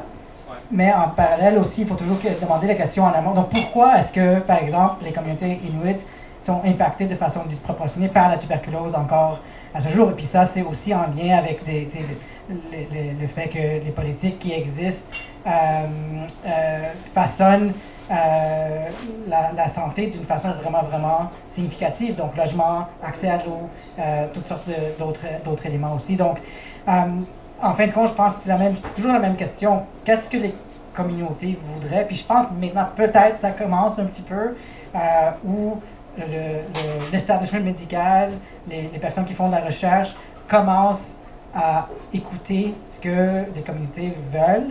Puis je pense que ça, c'est une, première étape qui est quand même importante pour qu'on puisse euh, commencer à changer la, la donne là-dessus. Je ne sais pas si je peux rajouter quelque chose sur ce point-là. Je peux parler fort, par c'est une bonne question, mais si on prend la tuberculose comme, cas étude, en fait, comme exemple, euh, ITK, qui est l'organisation inuit euh, de gouvernance à travers euh, ce qu'on appelle le Canada, mais dans le Inuit Nunangat, a un plan d'éradication de la tuberculose qui est, qui est, super bien fait, qui vient des communautés. Et la première phrase de ce plan-là, c'est la tuberculose, c'est une maladie sociale avec un vecteur infectieux. Donc, euh, de comprendre un peu ce que tu dis, que les déterminants structurels, c'est principalement ça qui, euh, qui, est à la source, en fait, de, des inégalités, des, des, en termes de tuberculose dans les communautés nuites. Euh, tuberculose qui d'ailleurs est une maladie qui a été introduite principalement par la colonisation européenne, qui s'est développée à cause de la colonisation européenne. Donc, euh, tout ce travail-là en amont, puis il y a des institutions autochtones, en l'occurrence inuites, qui font ce travail-là. Mais comme Samir l'illustrait bien, dans le domaine de la santé, jusqu'au Canada, il y a de, tous les 4-5 ans, il y a des guidelines, tu le sais, toi, il y a des guidelines de tuberculose qui sont rédigés. Euh, jusqu'à la dernière mouture qui date de l'année dernière, il n'y avait même pas de personnes inuites sur le comité de rédaction. Euh, c'est une nouveauté qui est des, des, représentants des communautés inuites alors que c'est la communauté qui est la plus affectée par la tuberculose euh, dans le pays. Donc clairement, ce travail d'écoute, il, il, y a encore beaucoup, beaucoup de chemin à faire.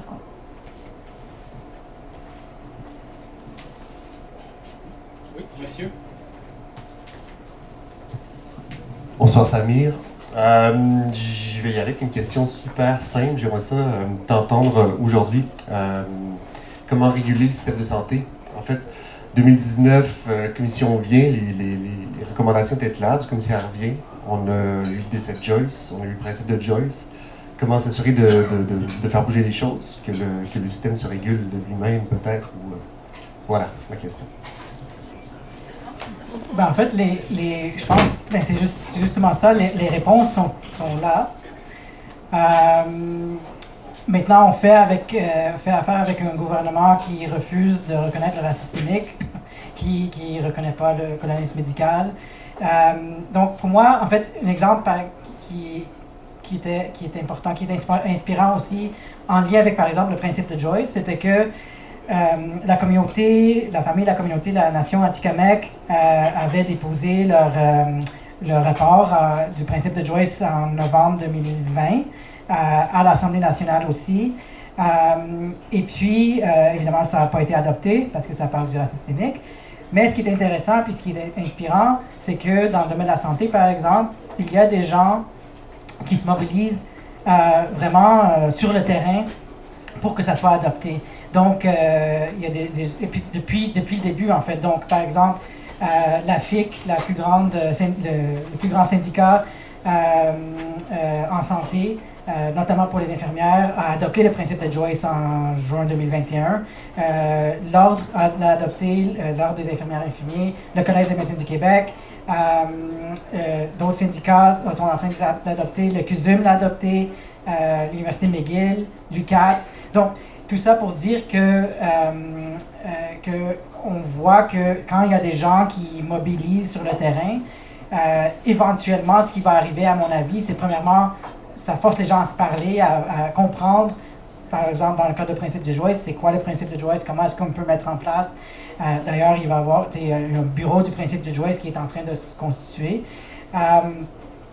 et éventuellement, ce que ça va donner, c'est qu'à un moment donné, en principe, euh, ça, il va juste rester le gouvernement qui va, qui va être seul et isolé pour dire qu'on n'adopte pas le principe de Joyce, mais dans un certain sens, si tous les autres établissements, euh, les autres instances l'ont adopté, c'est ça ce qui est important, puis ça va juste démontrer l'absurdité en fait du, gouvernement. Donc pour moi, en fait, ça revient à, euh, pour répondre à la question un peu, c'est de prendre vraiment le, lead, la direction des communautés autochtones avec les outils que elle propose et euh, d'essayer de, de promouvoir, ça le plus que possible. Donc, c'est pour ça que pour moi, le principe de Joyce, c'est un outil tellement euh, pertinent, mais aussi qui a beaucoup de pouvoir si on peut euh, se mobiliser autour de, de, ça. Parce que et puis, comme je disais avant, il y a des façons de, d'essayer de l'intégrer dans plusieurs domaines. Donc, c'est pas juste à l'hôpital que c'est une question, c'est en éducation, c'est, puis il y a des, des rôles pour le public aussi à jouer là-dedans.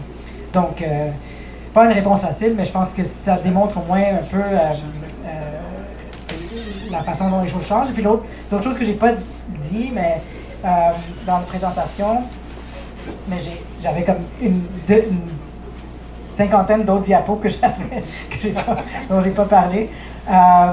mais on parle souvent des, des, des leçons à tirer de la campagne. Puis une des choses, je pense, qui est très, très importante, puis ça, je pense que ça plus en lien euh, avec, euh, avec ce que tu dis, ce que tu demandes, c'est que pour moi, la campagne, souvent les gens disaient que la campagne était très efficace, euh, la façon dont ça a été formulé, puis blablabla. Puis peut-être que c'est le cas, mais moi je suis convaincu que exactement la même campagne, si on l'aurait menée en 2008, en 2005, en 1995, ça n'aurait pas fonctionné.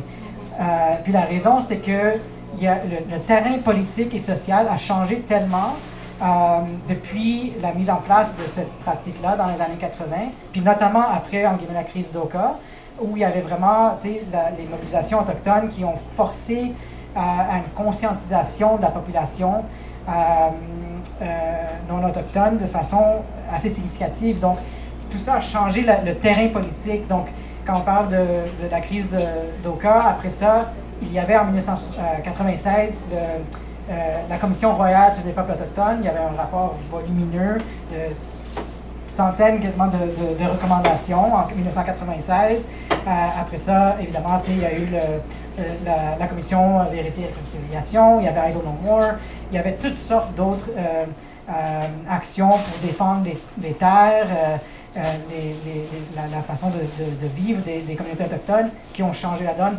Puis là aussi, je pense qu'il y a des rôles à jouer. Donc pour moi, quand on parle de la santé, le fait, par exemple, qu'il y a euh, un site d'enfouissement près de Kanasatake qui a euh, des déchets qui viennent de Montréal, par exemple, puis qu'il y a des, membres de la communauté qui sont en train de militer contre ça. Ça aussi, ça, ça a à faire avec la santé. Euh, et donc, il faut, c'est pour ça que je disais qu'il faut vraiment soutenir les luttes d'autodétermination, d'autonomie puis de souveraineté, euh, parce que ça découle sur la santé aussi, évidemment, éventuellement. Puis d'ailleurs, la question de la santé en, mé- dans la médecine occidentale, c'est vraiment euh, euh, atomisé, euh, tandis que la façon de penser la santé dans beaucoup de, de communautés d'épistémologie encore euh, autochtone, c'est vraiment beaucoup plus global, plus holistique, euh, où il y a tout un, lien, un, apport pertinent avec la, la terre aussi. Donc, euh, donc je pense aussi que on, ça, serait, ça serait important pour les personnes qui travaillent dans le domaine de la santé aussi de- d'essayer de, euh, ouvrir la façon de, de- de- notre façon de penser par rapport à, à notre conceptualisation de la santé aussi. Oui. Euh, ben, merci beaucoup pour la présentation, c'était vraiment euh, riche. Ben, ma question, c'était par rapport euh, au cursus scolaire des étudiants en médecine. Est-ce que c'est une notion euh, qui leur est montrée pour possiblement les sensibiliser, les éduquer et éviter une stigmatisation des peuples autochtones pour que les prochaines générations peut-être agissent autrement que ce qu'on a vécu dans l'histoire? Excellente question. Euh, ah, quoi, je peux. Je, parce que je peux. Ben écoute, Je ça peux- va, compléter. je- OK? je- Ben, je m'appelle Lynn, je fais partie du même collectif que Samir sur euh, Sonore Justice sociale, puis je viens de finir mes- mes- ma- mon programme de médecine cette année. là, C'est pour ça que un peu une blague euh, naze-là. Euh, ben, je dirais qu'il y a encore beaucoup de chemin à faire avec euh, ce qui s'est passé avec le drame de Joyce et Chacuan. Je pense que beaucoup de facultés de médecine, je ne peux pas parler pour toutes, mais je pense que la plupart ont, fait des actions pour, nous donner plus de formation sur le racisme, ou en tout cas comment ils veulent l'appeler. Ça peut être d'autres termes là, des fois qui sont utilisés. Est-ce que, dans le fond, est-ce que ces formations-là s'ancrent dans une société où est-ce que le racisme systémique, c'est pas quelque chose qui... Il faut toujours se questionner qui fait ces formations-là, puis après, euh, à qui ça bénéficie, puis euh, c'est quoi le message qui est en arrière de ça. Donc, est-ce qu'il y a vraiment une réflexion de fond en arrière de ça, puis est-ce que les personnes euh, interpellées par ces questions-là sont vraiment, vraiment là? C'est là où est-ce que peut-être qu'il y a encore du travail à faire? Parce que si je donne l'exemple de mon université, euh, des fois, quand on parlait de diversité, inclusion, on... Qui est laquelle? On ratisse vraiment large. C'est l'Université Laval, dans le fond, je suis même plus ici. je faisais. puis euh, c'est ça, puis, euh, mais dans le fond, quand on regarde les personnes qui sont autour de la table, il y a très peu quand même de personnes racisées. Euh, moi, j'ai fait partie du, du comité là, qui a travaillé sur ces, euh, comme, comme, comme étudiante, puis euh, j'étais la seule personne racisée, on va dire, je suis pas autochtone, donc c'est juste un exemple là, pour dire. Puis, au, départ, le comité était fait pour Justice for Joyce, puis pour, euh, à cause du drame, mais finalement, euh, c'est un comité qui, parlait aussi d'autres enjeux, puis finalement, ça s'est un, peu dilué. Fait euh, je pense, ouais, il y a, encore du travail, mais est-ce qu'il y, a un- effort, peut-être Samir, tu vas pouvoir parler aussi en tant que membre de faculté, mais est-ce qu'il y a un, travail, est-ce qu'il y a un avant-après? Il y, a, il y a un effort, mais ça, ça reste vraiment à travailler, je dirais. Je pense, oui. Puis je pense, c'est sûr pour moi, parce que quand souvent on parle de quand on était euh, en, médecine, euh, on n'aurait pas cette discussion-là. Donc, après que le livre est sorti, par exemple, j'ai été invité de donner des conférences, des grandes conférences euh, au sein des facultés, dans le département de pédiatrie. Donc ça, ça n'aurait jamais eu lieu en 2004, 2002, tu sais, comme... Donc ça, je pense que c'est sûr qu'il y a un changement, puis ça, c'était en lien avec la pandémie, le, le- meurtre de George Floyd, le décès de George Echequan, parmi d'autres. Euh, euh, ceci étant dit, euh, malheureusement, je trouve la façon dont souvent les choses sont abordées, c'est un peu comme si, comme, comme si le, le- domaine de la santé était à part. Donc, par exemple, quand on parle de la, réconciliation, après le, rapport de, la Commission de réconciliation et vérité en 2015, euh, il y a eu, parce qu'il y avait des recommandations pour les, facultés de médecine, donc il y a eu des efforts pour euh, incorporer euh, ces, données-là, ces informations dans le cursus. Mais l'enjeu, c'est que quand on, parle de ça un peu de façon quasiment abstraite, euh, ça ne rejoint pas les gens. Puis je pense le- l'avantage, en guillemets, de parler du colonialisme médical, c'est que ça nous interpelle, parce que c'est nous, comme soignants, qui ont cette historique. Moi, je dis souvent à des gens avec qui je qui, euh, qui sont en formation à l'urgence, par exemple, que quand, quand on rentre dans une salle euh, euh, à l'urgence et puis il y a une famille qui est là, c'est nous, on veut aider la famille, l'enfant et puis la famille, mais pour cette famille-là, puis c'est pas juste les familles autochtones, c'est, des- personnes qui utilisent des drogues, c'est des personnes euh, qui, qui, qui vivent dans la rue, c'est des personnes, tu sais, whatever, il y, a, plusieurs personnes qui ont été, qui ont, qui ont, qui ont été maltraitées par le système de la santé. Et donc, pour nous, quand on se présente, on pense qu'on fait des bonnes choses, mais pour cette famille-là, euh, peut-être qu'on représente en fait euh, euh, quelqu'un qui, qui, représente l'oppression, la, la- violence. Et donc, ça, c'est important quand on rentre dans, dans la salle de comprendre cette historique-là, puis notamment par rapport aux Autochtones. Donc, donc d'où, quand on parle par exemple des pensionnats, je pense que pour moi, quand j'ai fait des, séances en pédiatrie, en, médecine en général, après, quand je parle de, toute cette historique-là, quasiment à chaque fois, les gens vont dire Oh, moi, je savais pas. Je savais pas, je savais pas. Parce qu'on n'apprend pas ça, mais quand les gens commencent à faire le lien, à ce moment-là, les gens disent Ah, ben nous, on a un rôle à jouer pour. pour euh, parce que même si ce n'était pas nous qui ont fait ces trucs-là, euh, on fait partie de l'establishment médical, on fait partie de cette profession-là. Et donc, il faut qu'on prenne des actions.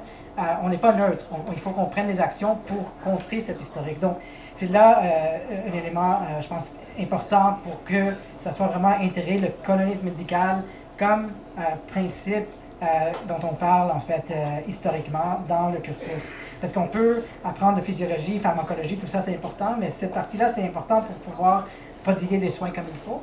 Puis l'autre élément, euh, ce qui est important, puis ça m'a fait penser euh, euh, par rapport à ce que Hin disait, après le, le- le décès de Joyce, le- il y avait de- des revendications pour qu'on puisse avoir plus de formation en sécurisation culturelle, par exemple. Puis, Peux-tu définir c'est quoi la sécurisation culturelle? Ouais. Parce que moi, j'en avais jamais entendu parler avant de traduire ton livre. Donc, sécurisation culturelle, c'est une euh, approche qui en fait a été développée par des infirmières euh, maoris euh, en Nouvelle-Zélande euh, dans les années 80. Euh, euh, et puis, ça, ça- se distingue de la compétence culturelle. L'approche avec la compétence culturelle, on parle de comprendre comment, qu'est-ce que les autres, les autres cultures, qu'est-ce qu'elles mangent, comment elles, comment elles dansent, comment, c'est comme un peu apprendre leur, leur historique, mais de façon assez superficielle, tandis que la sécurisation culturelle, ça renverse euh, euh, l'emphase pour mettre l'emphase sur le personnel soignant pour que le personnel soignant reconnaisse les liens de pouvoir qui existent entre, euh, entre cette personne-là et la, personne qui, veut avoir des soins, mais aussi par rapport à des, des- dynamiques de pouvoir plus structurelles. Donc, euh, en fait, et puis l'autre élément qui est, qui est intégré dans la sécurisation culturelle, c'est reconnaître que euh, le colonialisme, colonialisme et la pauvre- pauvreté ont contribué en fait au, à la réalité de la santé et le bien-être des- des communautés autochtones. Donc, la sécurisation culturelle, ça nous force à focuser plus sur nous pour comprendre notre histoire, pour comprendre le rôle qu'on joue à perpétuer les dynamiques de pouvoir, plutôt que essayer de comprendre qu'est-ce que l'autre personne mange, euh, comment dire euh, quelques mots euh, dans leur langue. Donc, tout ça pour dire qu'il y avait de reven- de revendications pour que la civilisation culturelle soit plus enseignée, par exemple, dans, en médecine, dans les soins infirmiers. Euh, et puis, ce que le gouvernement a sorti, je ne sais pas si les gens savent, mais les personnes qui travaillent dans le domaine de la santé, dans le système public, euh, en fait, tout, le- monde euh, a, dû faire cette formation obligatoire de 1h45 minutes qui, a été, qui a été développée par le MSSS, par le ministère de la Santé et des Services sociaux. Et puis dans cette formation-là, c'est hallucinant, c'est complètement hallucinant de voir ça. C'était en fait une formation qui a été faite en 2019 pour des fonctionnaires du gouvernement du Québec. Donc, ça n'avait rien à voir avec la santé. Euh, et euh, dans, la, formation obligatoire, on ne parle pas de sécurisation culturelle, on ne parle pas de Joyce Echequan, on ne parle pas du principe du Joyce, on ne parle pas de racisme systémique, on ne parle pas du colonisme médical. Euh, et puis même, ce dont on parle, en fait, c'est un peu un genre de, de- d'idéologie, en fait, de nationalisme québécois, un peu euh, hors rapport euh, dans le domaine de la santé, euh, qui est en fait plusieurs personnes autochtones qui ont, qui ont fait la formation ont dit que c'est en fait nuisible. Et donc, et c'est ça que le gouvernement a mis en place. Donc, 300 000 personnes du domaine de la santé sont censées de suivre cette formation-là. Euh, donc, juste pour donner un peu le, contraste, donc ce qu'on devrait faire et puis ce qui est en train de se faire. Et puis pour moi, c'est c'est clair que c'était fait de façon très, très intentionnelle. Le gouvernement, parce que les gens ne vont pas euh, prendre le temps de comprendre ce que la, ce qu'est la formation, donc le gouvernement dit, ah, on a fait une formation, on l'a rendue obligatoire, on a fait ce qu'on devait faire, mais les gens ne savent pas tous ces éléments-là. Donc, en fait, en septembre l'année passée, vous pouvez regarder, euh, Laurence Niossi puis euh, euh, O'Dear euh, ont sorti des, des reportages qui ont fait quand même beaucoup de bruit en septembre 2022, dénonçant en fait la formation. Mais en dépit de ça, euh, c'est encore considéré obligatoire. Donc, donc, il y a quand même beaucoup, beaucoup de travail de faire et, à faire. Et de, ceci en dépit du fait que il y a plusieurs formations sur la sécurisation culturelle parmi d'autres ont été développées par les communautés autochtones elles-mêmes, qui sont là, qui sont disponibles. Et puis ça, souvent, c'est pas, euh, ce sont pas ces formations qui, euh, qui, sont, euh, qui sont données, qui, qui, sont euh, qu'on qu'on promouvoit pour, pour des personnes dans le domaine de la santé. Oui, juste un petit commentaire pour ne pas oublier. Moi, je ne suis pas médecin. J'ai fait une formation en travail social. Et puis, on parle souvent des pensionnats. Puis, je, je, juste amener le commentaire que le colonialisme médical euh, dans notre système de santé et des services sociaux a été vraiment aussi euh, bien implémenté par les services sociaux. Puis, c'est, je, je- fais juste le rappeler, si jamais des gens ici en service social, que c'est aussi dans le principe de Joyce, il y a beaucoup de travail à faire dans ce domaine-là. Donc, on parle beaucoup infirmière, médecin, mais il y a, tous les autres euh, corps de métier autour qui ont, aidé à implémenter euh, ce colonialisme-là. Donc, c'est un point important. Puis juste pour, dire, moi, j'ai focusé sur ma médecine parce que je suis médecin. Euh, je parle un peu des travailleurs sociaux encore de- de- des RAF des années 60 et tout ça, mais, mais moi, c'est pour ça que j'ai pas, je ne me suis pas trop immiscé dans le domaine des infirmières, euh, des, des, des travailleurs sociaux, mais, mais c'est sûr qu'il y avait tout un système qui a été élaboré, sinon ça n'aurait pas fonctionné. D'autres commentaires? Oui, madame. Ben, deux choses. Juste une chose, c'est que je, j'ai- je connais quelqu'un qui a fait son cours euh, de, mé- euh, de médecin à McGill, puis euh, j'ai été vraiment euh, trouvé ça super que c'est pas des personnes blanches qui parlaient de ce qu'il faudrait peut-être faire, mais c'est des médecins, des médecins autochtones qui faisaient donnaient une formation aux, alors je trouvais que c'était comme peut-être un pas en avant de donner la parole aux médecins autochtones sur la manière qu'ils voient la santé. Puis euh, je vous écoutais parler tout à l'heure de la médecine euh, holistique, etc. Puis il me semble que euh, tout le travail que vous faites pour, autour du racisme systémique dans le système et puis du colonialisme devrait aussi servir à mettre en lumière le fait que, de mon point de vue, la médecine occidentale s'est développée sur, non seulement sur le colonialisme, évidemment, qui est super important, mais aussi euh, c'est accaparer le savoir des sages-femmes, c'est accaparer la connaissance soi-disant du corps des femmes euh, et, euh, et a exclu de son, du champ de la santé tous les autres professionnels qui détenaient des savoirs assez importants, puis on pourrait parler longtemps de comment que, en fait, ça a un effet négatif sur la santé, euh, d'être limité à l'acte médical qui est très important au moment de la chirurgie ou peu importe, mais qui ne permet pas euh, ce qu'on appelle une santé réelle. Donc si tout ce travail devrait aussi contribuer à ébranler l'appareil médical, les gens seraient très heureux. Juste pour ajouter, si les gens sont intéressés, euh, pour rebondir sur ce point, il y a un livre qui n'a pas été traduit en français malheureusement. Je ne sais pas si ça va l'être, mais qui a été écrit par euh, euh, Rupa Maria et Raj Patel, euh, qui s'appelle Inflamed, Deep Medicine and the Anatomy of Injustice, mm-hmm. Qui parle justement, en fait, c'est, comme, c'est un peu comme le livre que j'aurais voulu écrire, parce que ça, ça, va un peu plus loin de ce que j'ai pu faire, parce que moi j'ai focusé sur Canada, tandis que Rupa et Raj, ce qu'ils font, c'est en fait, ils essaient de démontrer l'historique de, la médecine euh, occidentale, euh, en regardant justement ça, des connaissances des sages-femmes, des femmes, euh, des communautés autochtones, des différentes, toutes ces connaissances qui ont été soit expropriées et en même temps éliminées aussi. pour, le, en fait, pour que le, la médecine occidentale se, développe. On avait, moi et puis la philosophe Riwa Chung avait fait une recension. En fait, si, si les gens veulent écouter, sur euh, Plus on lit, quand c'était encore euh, là. Euh, donc, il y avait, on avait fait une recension sur ce livre-là. Donc, je, je, dis ça juste parce que c'est la seule chose que je sais qui existe en français. Mais Deep Medicine, ah, sorry, Inflamed, Deep Medicine and the Anatomy of Injustice. C'est sorti l'année passée, c'est sorti après mon. mon... Alright. Um, dans le fond, moi, c'était plutôt un commentaire pour renforcer à quel point c'est important euh, pour les communautés autochtones et pour, euh, pour tout le monde, en fait.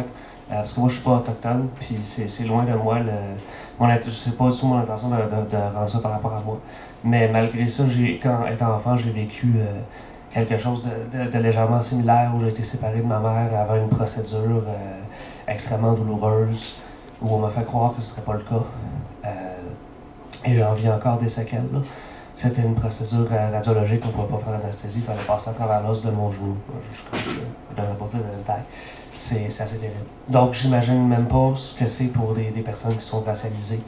Euh, puis à quel point c'est important pour tout le système de santé au complet. Parce que si on arrive à changer ça, je, je, que c'est possible, euh, on va arriver à changer énormément de choses.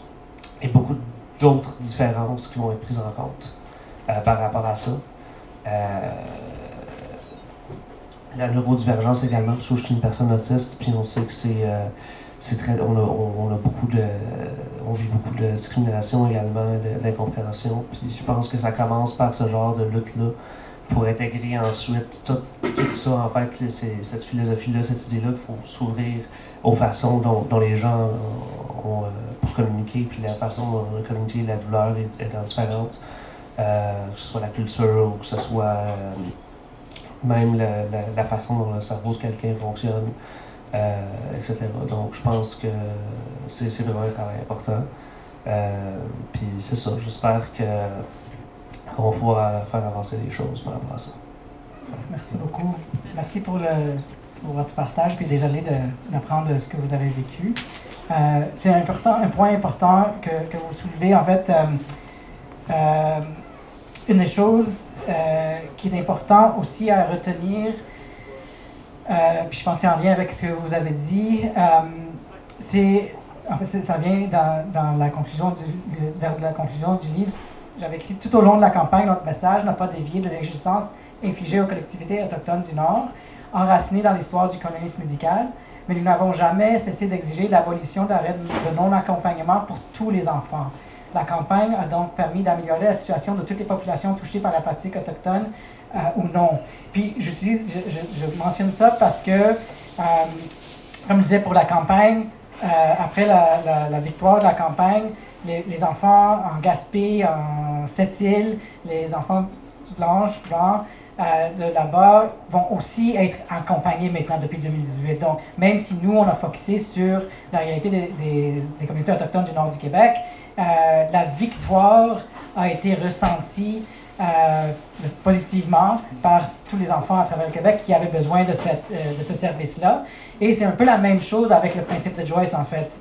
pour, c'est un des points qu'on fait. Puis d'ailleurs, j'ai déjà entendu Cara Dubé dire ça aussi, dans le sens que le principe de Joyce, c'est pas juste pour les Autochtones, dans le sens que oui, une fois que le principe va être euh, euh, mis en place, c'est sûr que le, but, c'est de rendre les soins euh, dignes pour les personnes autochtones, mais la réalité, c'est que la façon de penser, la, façon d'approcher les gens, tout ça, la, culture risque de changer de façon positive pour que pour n'importe quelle personne qui va euh, nécessiter des soins, euh, ça va maintenant être des soins euh, dignes. J'avais, à un moment donné, j'avais fait une entrevue, puis il y avait le cameraman de, CTV, quelque chose, qui a dit, ah ben tu sais, moi, ma grand-mère, elle a été traitée, c'est une personne blanche, là, mais il disait, elle a été traitée de façon horrible dans l'hôpital, et puis, puis je dis, ouais, c'est horrible, les, les personnes aînées sont traitées de façon horrible souvent. Euh, mais lui, il disait ça pour dire, ah, on ne devrait pas trop s'occuper juste des, enjeux autochtones. Puis moi, ce que j'ai retorqué, c'est qu'en fait, si on adaptait le principe de Joyce, euh, éventuellement, ce changement de culture, ça va aider ta grand-mère. Parce que les gens vont regarder les, autres avec une humanité qui existe malheureusement pas assez euh, en médecine, dans la, la, médecine occidentale qu'on connaît présentement. Donc, merci pour l'intervention. Oui, madame.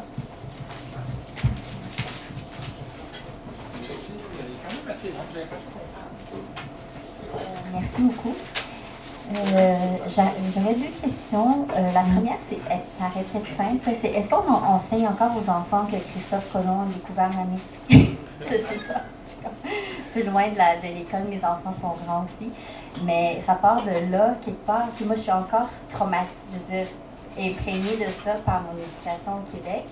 Puis, euh, je veux dire, comme, je suis quand même un médecin avec plus que 20 ans de pratique derrière moi, euh, qui pratiquait dans une urgence au centre de Montréal avec plusieurs malades euh, autochtones, mais j'avais fait des stages aussi dans le Grand Nord, pas dans le Grand, mais en fait à Chisasili. puis, j'étais vraiment, il y avait vraiment quelque chose que je savais pas que je savais pas, dans, dans cet ordre d'idées-là, euh, alors que je pensais que je savais en plus. Comme... Alors, euh, je me demande si vraiment c'est ça, parce que c'est dur comme de changer ça, mais malgré que moi-même, dans le fond, je suis, euh, je suis une. ma, ma, présence ici dans les terres nordiques du Québec depuis mon, c'est mon pays de naissance en Iran, c'est à cause du colonialisme quelque part. Hein mais je me sentais pas du tout euh, en lien avec cette histoire des Autochtones, en tout cas. Euh, puis maintenant, je le sens de plus en plus. Puis donc, je trouve que l'éducation est, importante. Puis aussi, peut-être, ça serait bien de sensibiliser les immigrants qui viennent, euh, de la même façon qu'on les sensibilise aux Français, à la, à la diversité du peuple québécois, mais qu'on leur donne les liens qu'ils ont avec le peuple autochtone. Euh, qui se sentent peut-être un peu colonisés par nous aussi. On devient des colons, comme disait Alain Denis. Il y a des moins bons colons et des meilleurs colons. J'espère que je suis. Mais je suis, je suis assez colon. Je ne suis pas colonisée finalement. En fait, je l'étais. Je sais pas. Ouais, en fait, t'es, un peu en retard, mais j'avais, j'avais, je me suis identifié aussi comme colon. Je sais, puis moi, dans, dans le livre, euh, j'utilise en fait Alain Deneau pour, pour me justifier parce que, anyway, c'est pour, pour, pour l'utilisation du terme parce qu'en anglais on dit settler, il y a tout un enjeu, euh, est-ce qu'il y a vraiment un équivalent en français? Puis grâce au travail de Alain Deneau, j'ai pu dire, OK, on va juste aller avec colon parce que c'est plus facile de cette façon-là.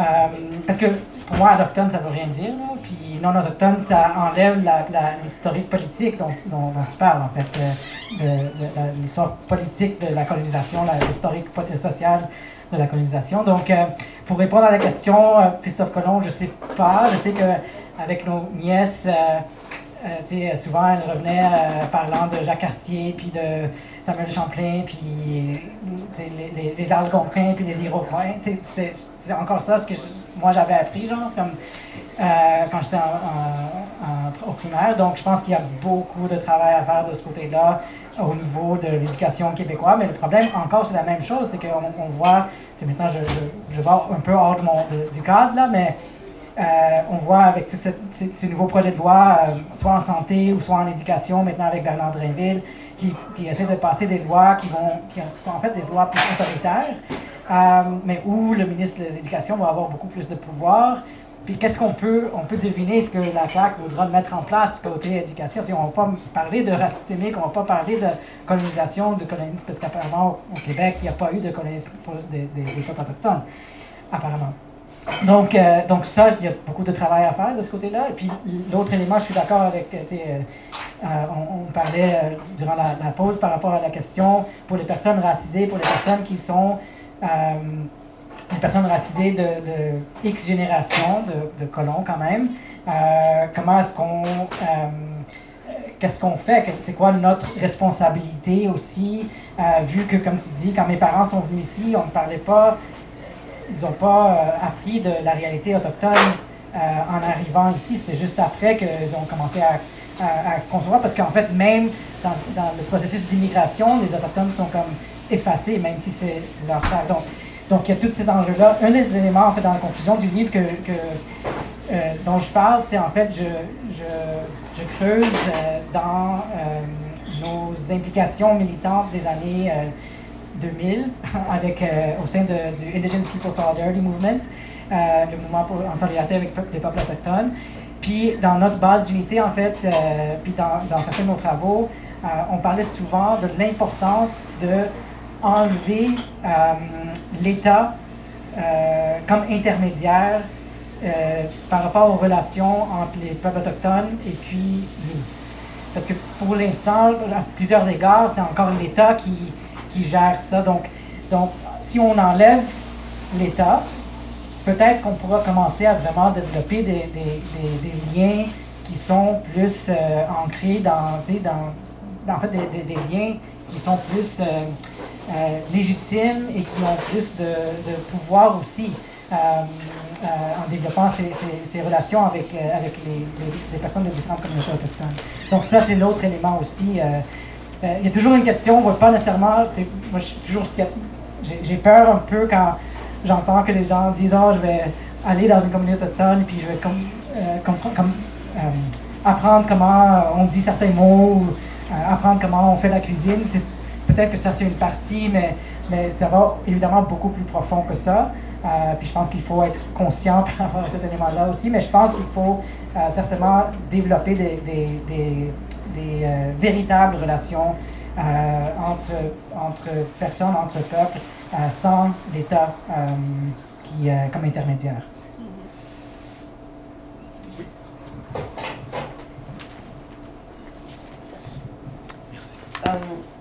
Le, cas de Joyce et Chakwan, ça m'a beaucoup rappelé le cas de Naomi Muzenga. Je ne sais pas si vous connaissez. C'est une, euh, en France, c'est une jeune, jeune fille noire qui a été, euh, qui a appelé l'équivalent du 9-1 et qui a été refusée par la répartitrice. Elle est décédée plusieurs, euh, quelques heures plus tard. Et donc au téléphone, la répartitrice en fait se moquait ouvertement de sa douleur en fait. Et Naomi Muzenga, elle avait un accent quand même ben, reconnaissable. Euh, qui identifie en tant que personne racisée. Donc elle est morte en fait plusieurs heures plus tard parce que la répartitrice elle a dit euh, bah, tant pis pour vous, je raccroche. Euh, et ça a beaucoup aussi levé de questions de débat sur le racisme médical et aussi le racisme colonial, c'est extrêmement lié les deux. Et, euh, et sur le débat sur ce qu'on appelle le syndrome méditerranéen, qui est un truc enseigné à l'université, en tout cas en France, qui dit que les personnes racisées sont moins sensibles à la douleur. Euh, c'est un truc enseigné à l'université, hein, encore, aujourd'hui. Et, et du coup, ça a donné tout un débat sur aussi justement le, le- les... Mais cette science qui est encore comme infectée par des, plein de trucs racistes qui viennent justement de... Justement, le syndrome méditerranéen, ça vient de... On pensait que les femmes noires étaient, étaient insensibles à la douleur, ce qui a donné les expérimentations de Marion Sims sur, euh, sur euh, des femmes noires aussi, et qui était en fait juste aucune base scientifique, c'est juste la, une justification pour exploiter les corps noirs, encore une fois. Et c'est des trucs, surtout encore dans la science, et c'est incrusté dans, tu vois, dans la science, il y a encore des, ben, en fait, des, des- bases racistes, des bases sexistes. On voit, c'est par exemple sur l'endométriose, comment ça a été traité. Euh, et, et- je pense aussi, radicalement dans la science, il y a encore du travail à faire sur justement, c'est comme expurger ces trucs-là.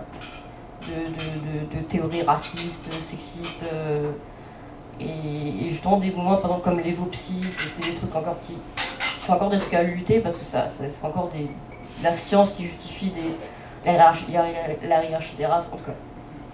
C'est- juste aussi des, des, des, trucs qui m'ont fait penser à, à ça, euh, justement, les, des justifications pseudo-scientifiques qui viennent justifier des actes racistes, des traitements racistes. euh, en tout cas, voilà.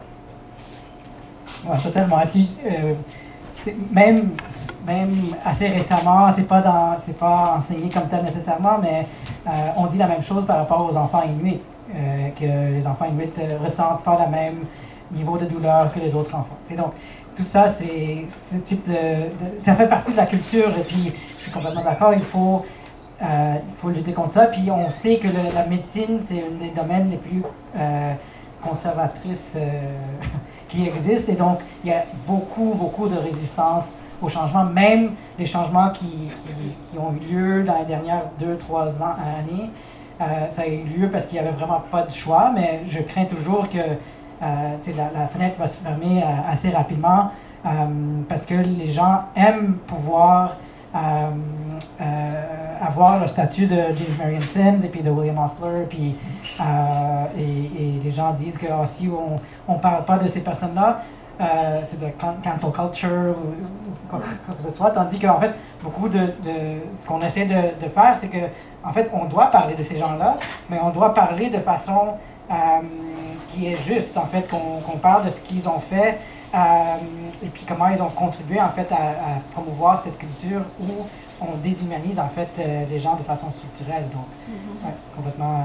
D'ailleurs, encore Rupert et Raj, dans leur livre, ils, ils font, ils parlent beaucoup de ça et puis ils tracent toute cette épistémologie occidentale dans les sciences, dans la médecine, euh, pour démontrer comment c'est aussi utilisé aussi comme outil euh, euh, de la violence en fait pour les, les communautés euh, racisées, les communautés migrantes par exemple.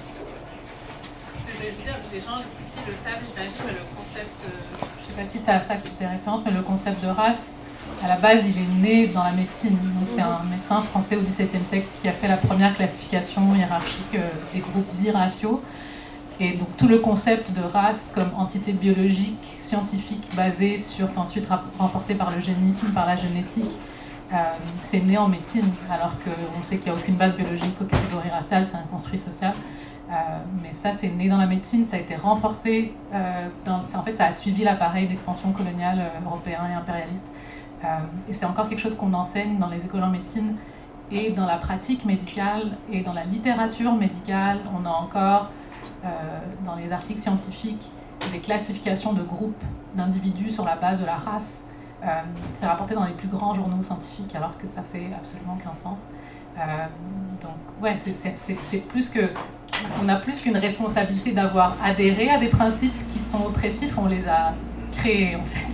Et on a apporté une légitimité scientifique à des, à des construits et à des, des formes de hiérarchisation et de catégorisation sociale qui ont perpétué des formes de colonisation et d'oppression. en fait. Donc, euh,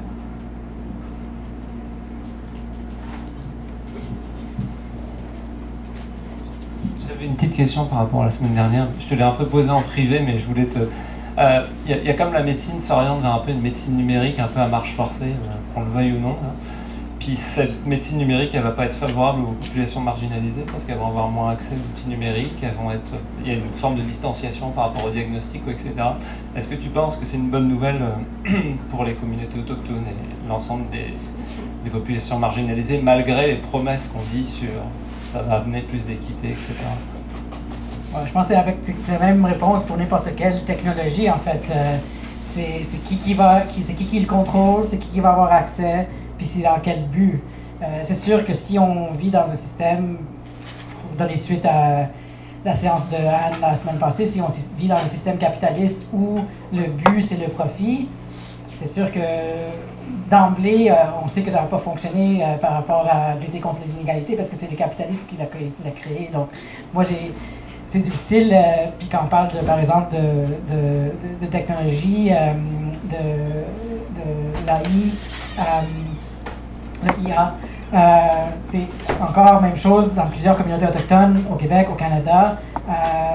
Il n'y a même pas l'Internet fiable. Donc, donc on- on- il y a tellement une, disparité des inégalités, même dans l'accès euh, aux, technolo- euh, aux technologies. Donc, que pour moi, ça semble assez clair. Puis on sait, comme, comme tu le dis, les algorithmes vont simplement euh, perpétuer euh, les, les bases discriminatoires qui existent déjà. Donc, euh, ça, c'est euh, quand même assez euh, risqué. C'est sûr qu'il y a des personnes qui, qui, euh, qui œuvrent là-dedans. Il y a des collègues euh, en médecine parmi d'autres qui, qui essaient de, de, d'alerter les gens par rapport à, ces enjeux-là. Mais, euh, mais c'est vraiment comme un rouleau compresseur. euh, et dans ce cas-là, ça risque certainement, je pense, de- d'empirer les inégalités pour la plupart, sauf s'il y a vraiment un, changement d'approche radical.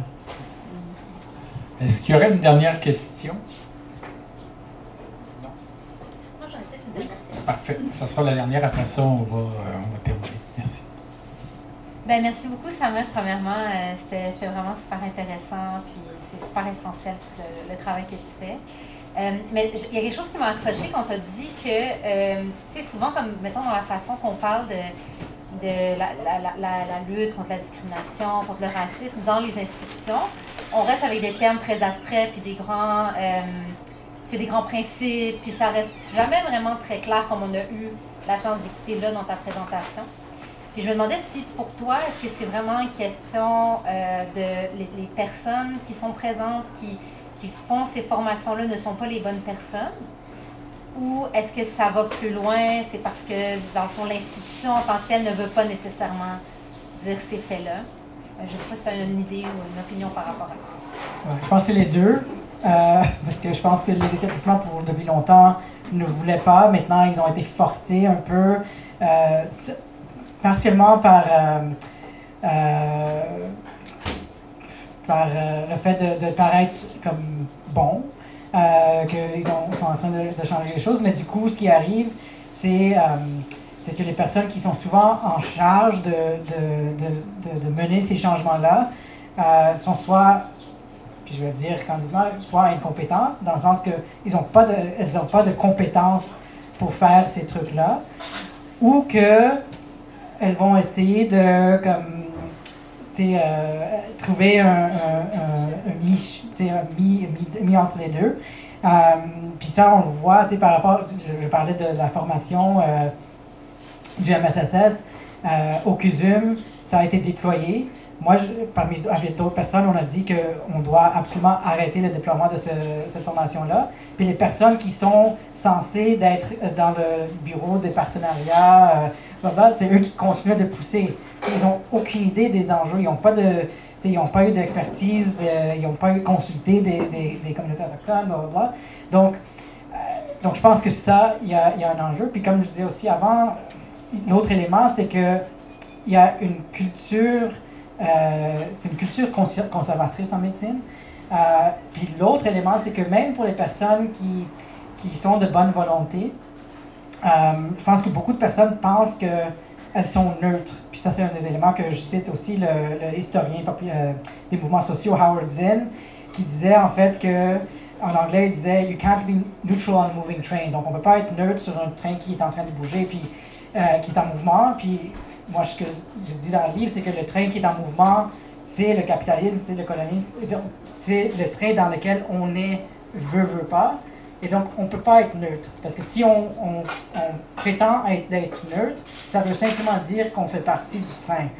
Donc, du coup, ça prend nécessairement euh, qu'on agisse pour aller à l'encontre, pour contrer le, train. Puis malheureusement, souvent, des personnes qui sont au pouvoir sont arrivées au, pouvoir parce que il n'y avait pas de prise de position euh, politique là-dessus, euh, parce qu'ils craignaient de, de, justement ça, qu'ils n'allaient pas monter les échelons de la de hiérarchie.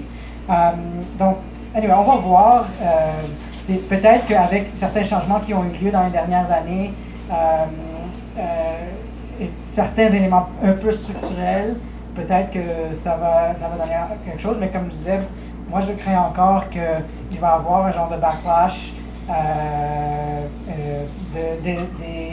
des milieux conservateurs, conservateurs dans le milieu de la santé pour en fait tous les gains qu'on a pu euh, dans les dernières années pour comme reprendre ça. Donc, on va voir, mais c'est pour ça aussi que on doit continuer de lutter euh, dans le domaine de la santé, mais aussi hors du domaine de la santé pour continuer de pousser pour que ça ne soit pas quelque chose qui était, euh, que, qui était là pour quelques années où on avait un espoir. En fait, c'est en lien avec ce que Anne disait la semaine passée. Elle avait fait un point où c'est pas juste une question que le système doit, euh, euh, peut changer, le système doit changer et on peut changer le système. Donc, il faut garder tout ça en tête parce que dans le passé, les gens l'ont fait.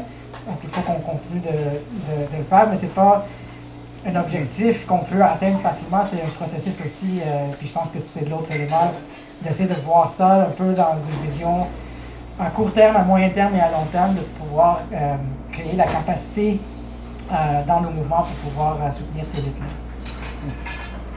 Bon. Alors, merci tout le monde. Merci de vos questions, vos commentaires, tout à fait pertinents. Un gros merci à Samir.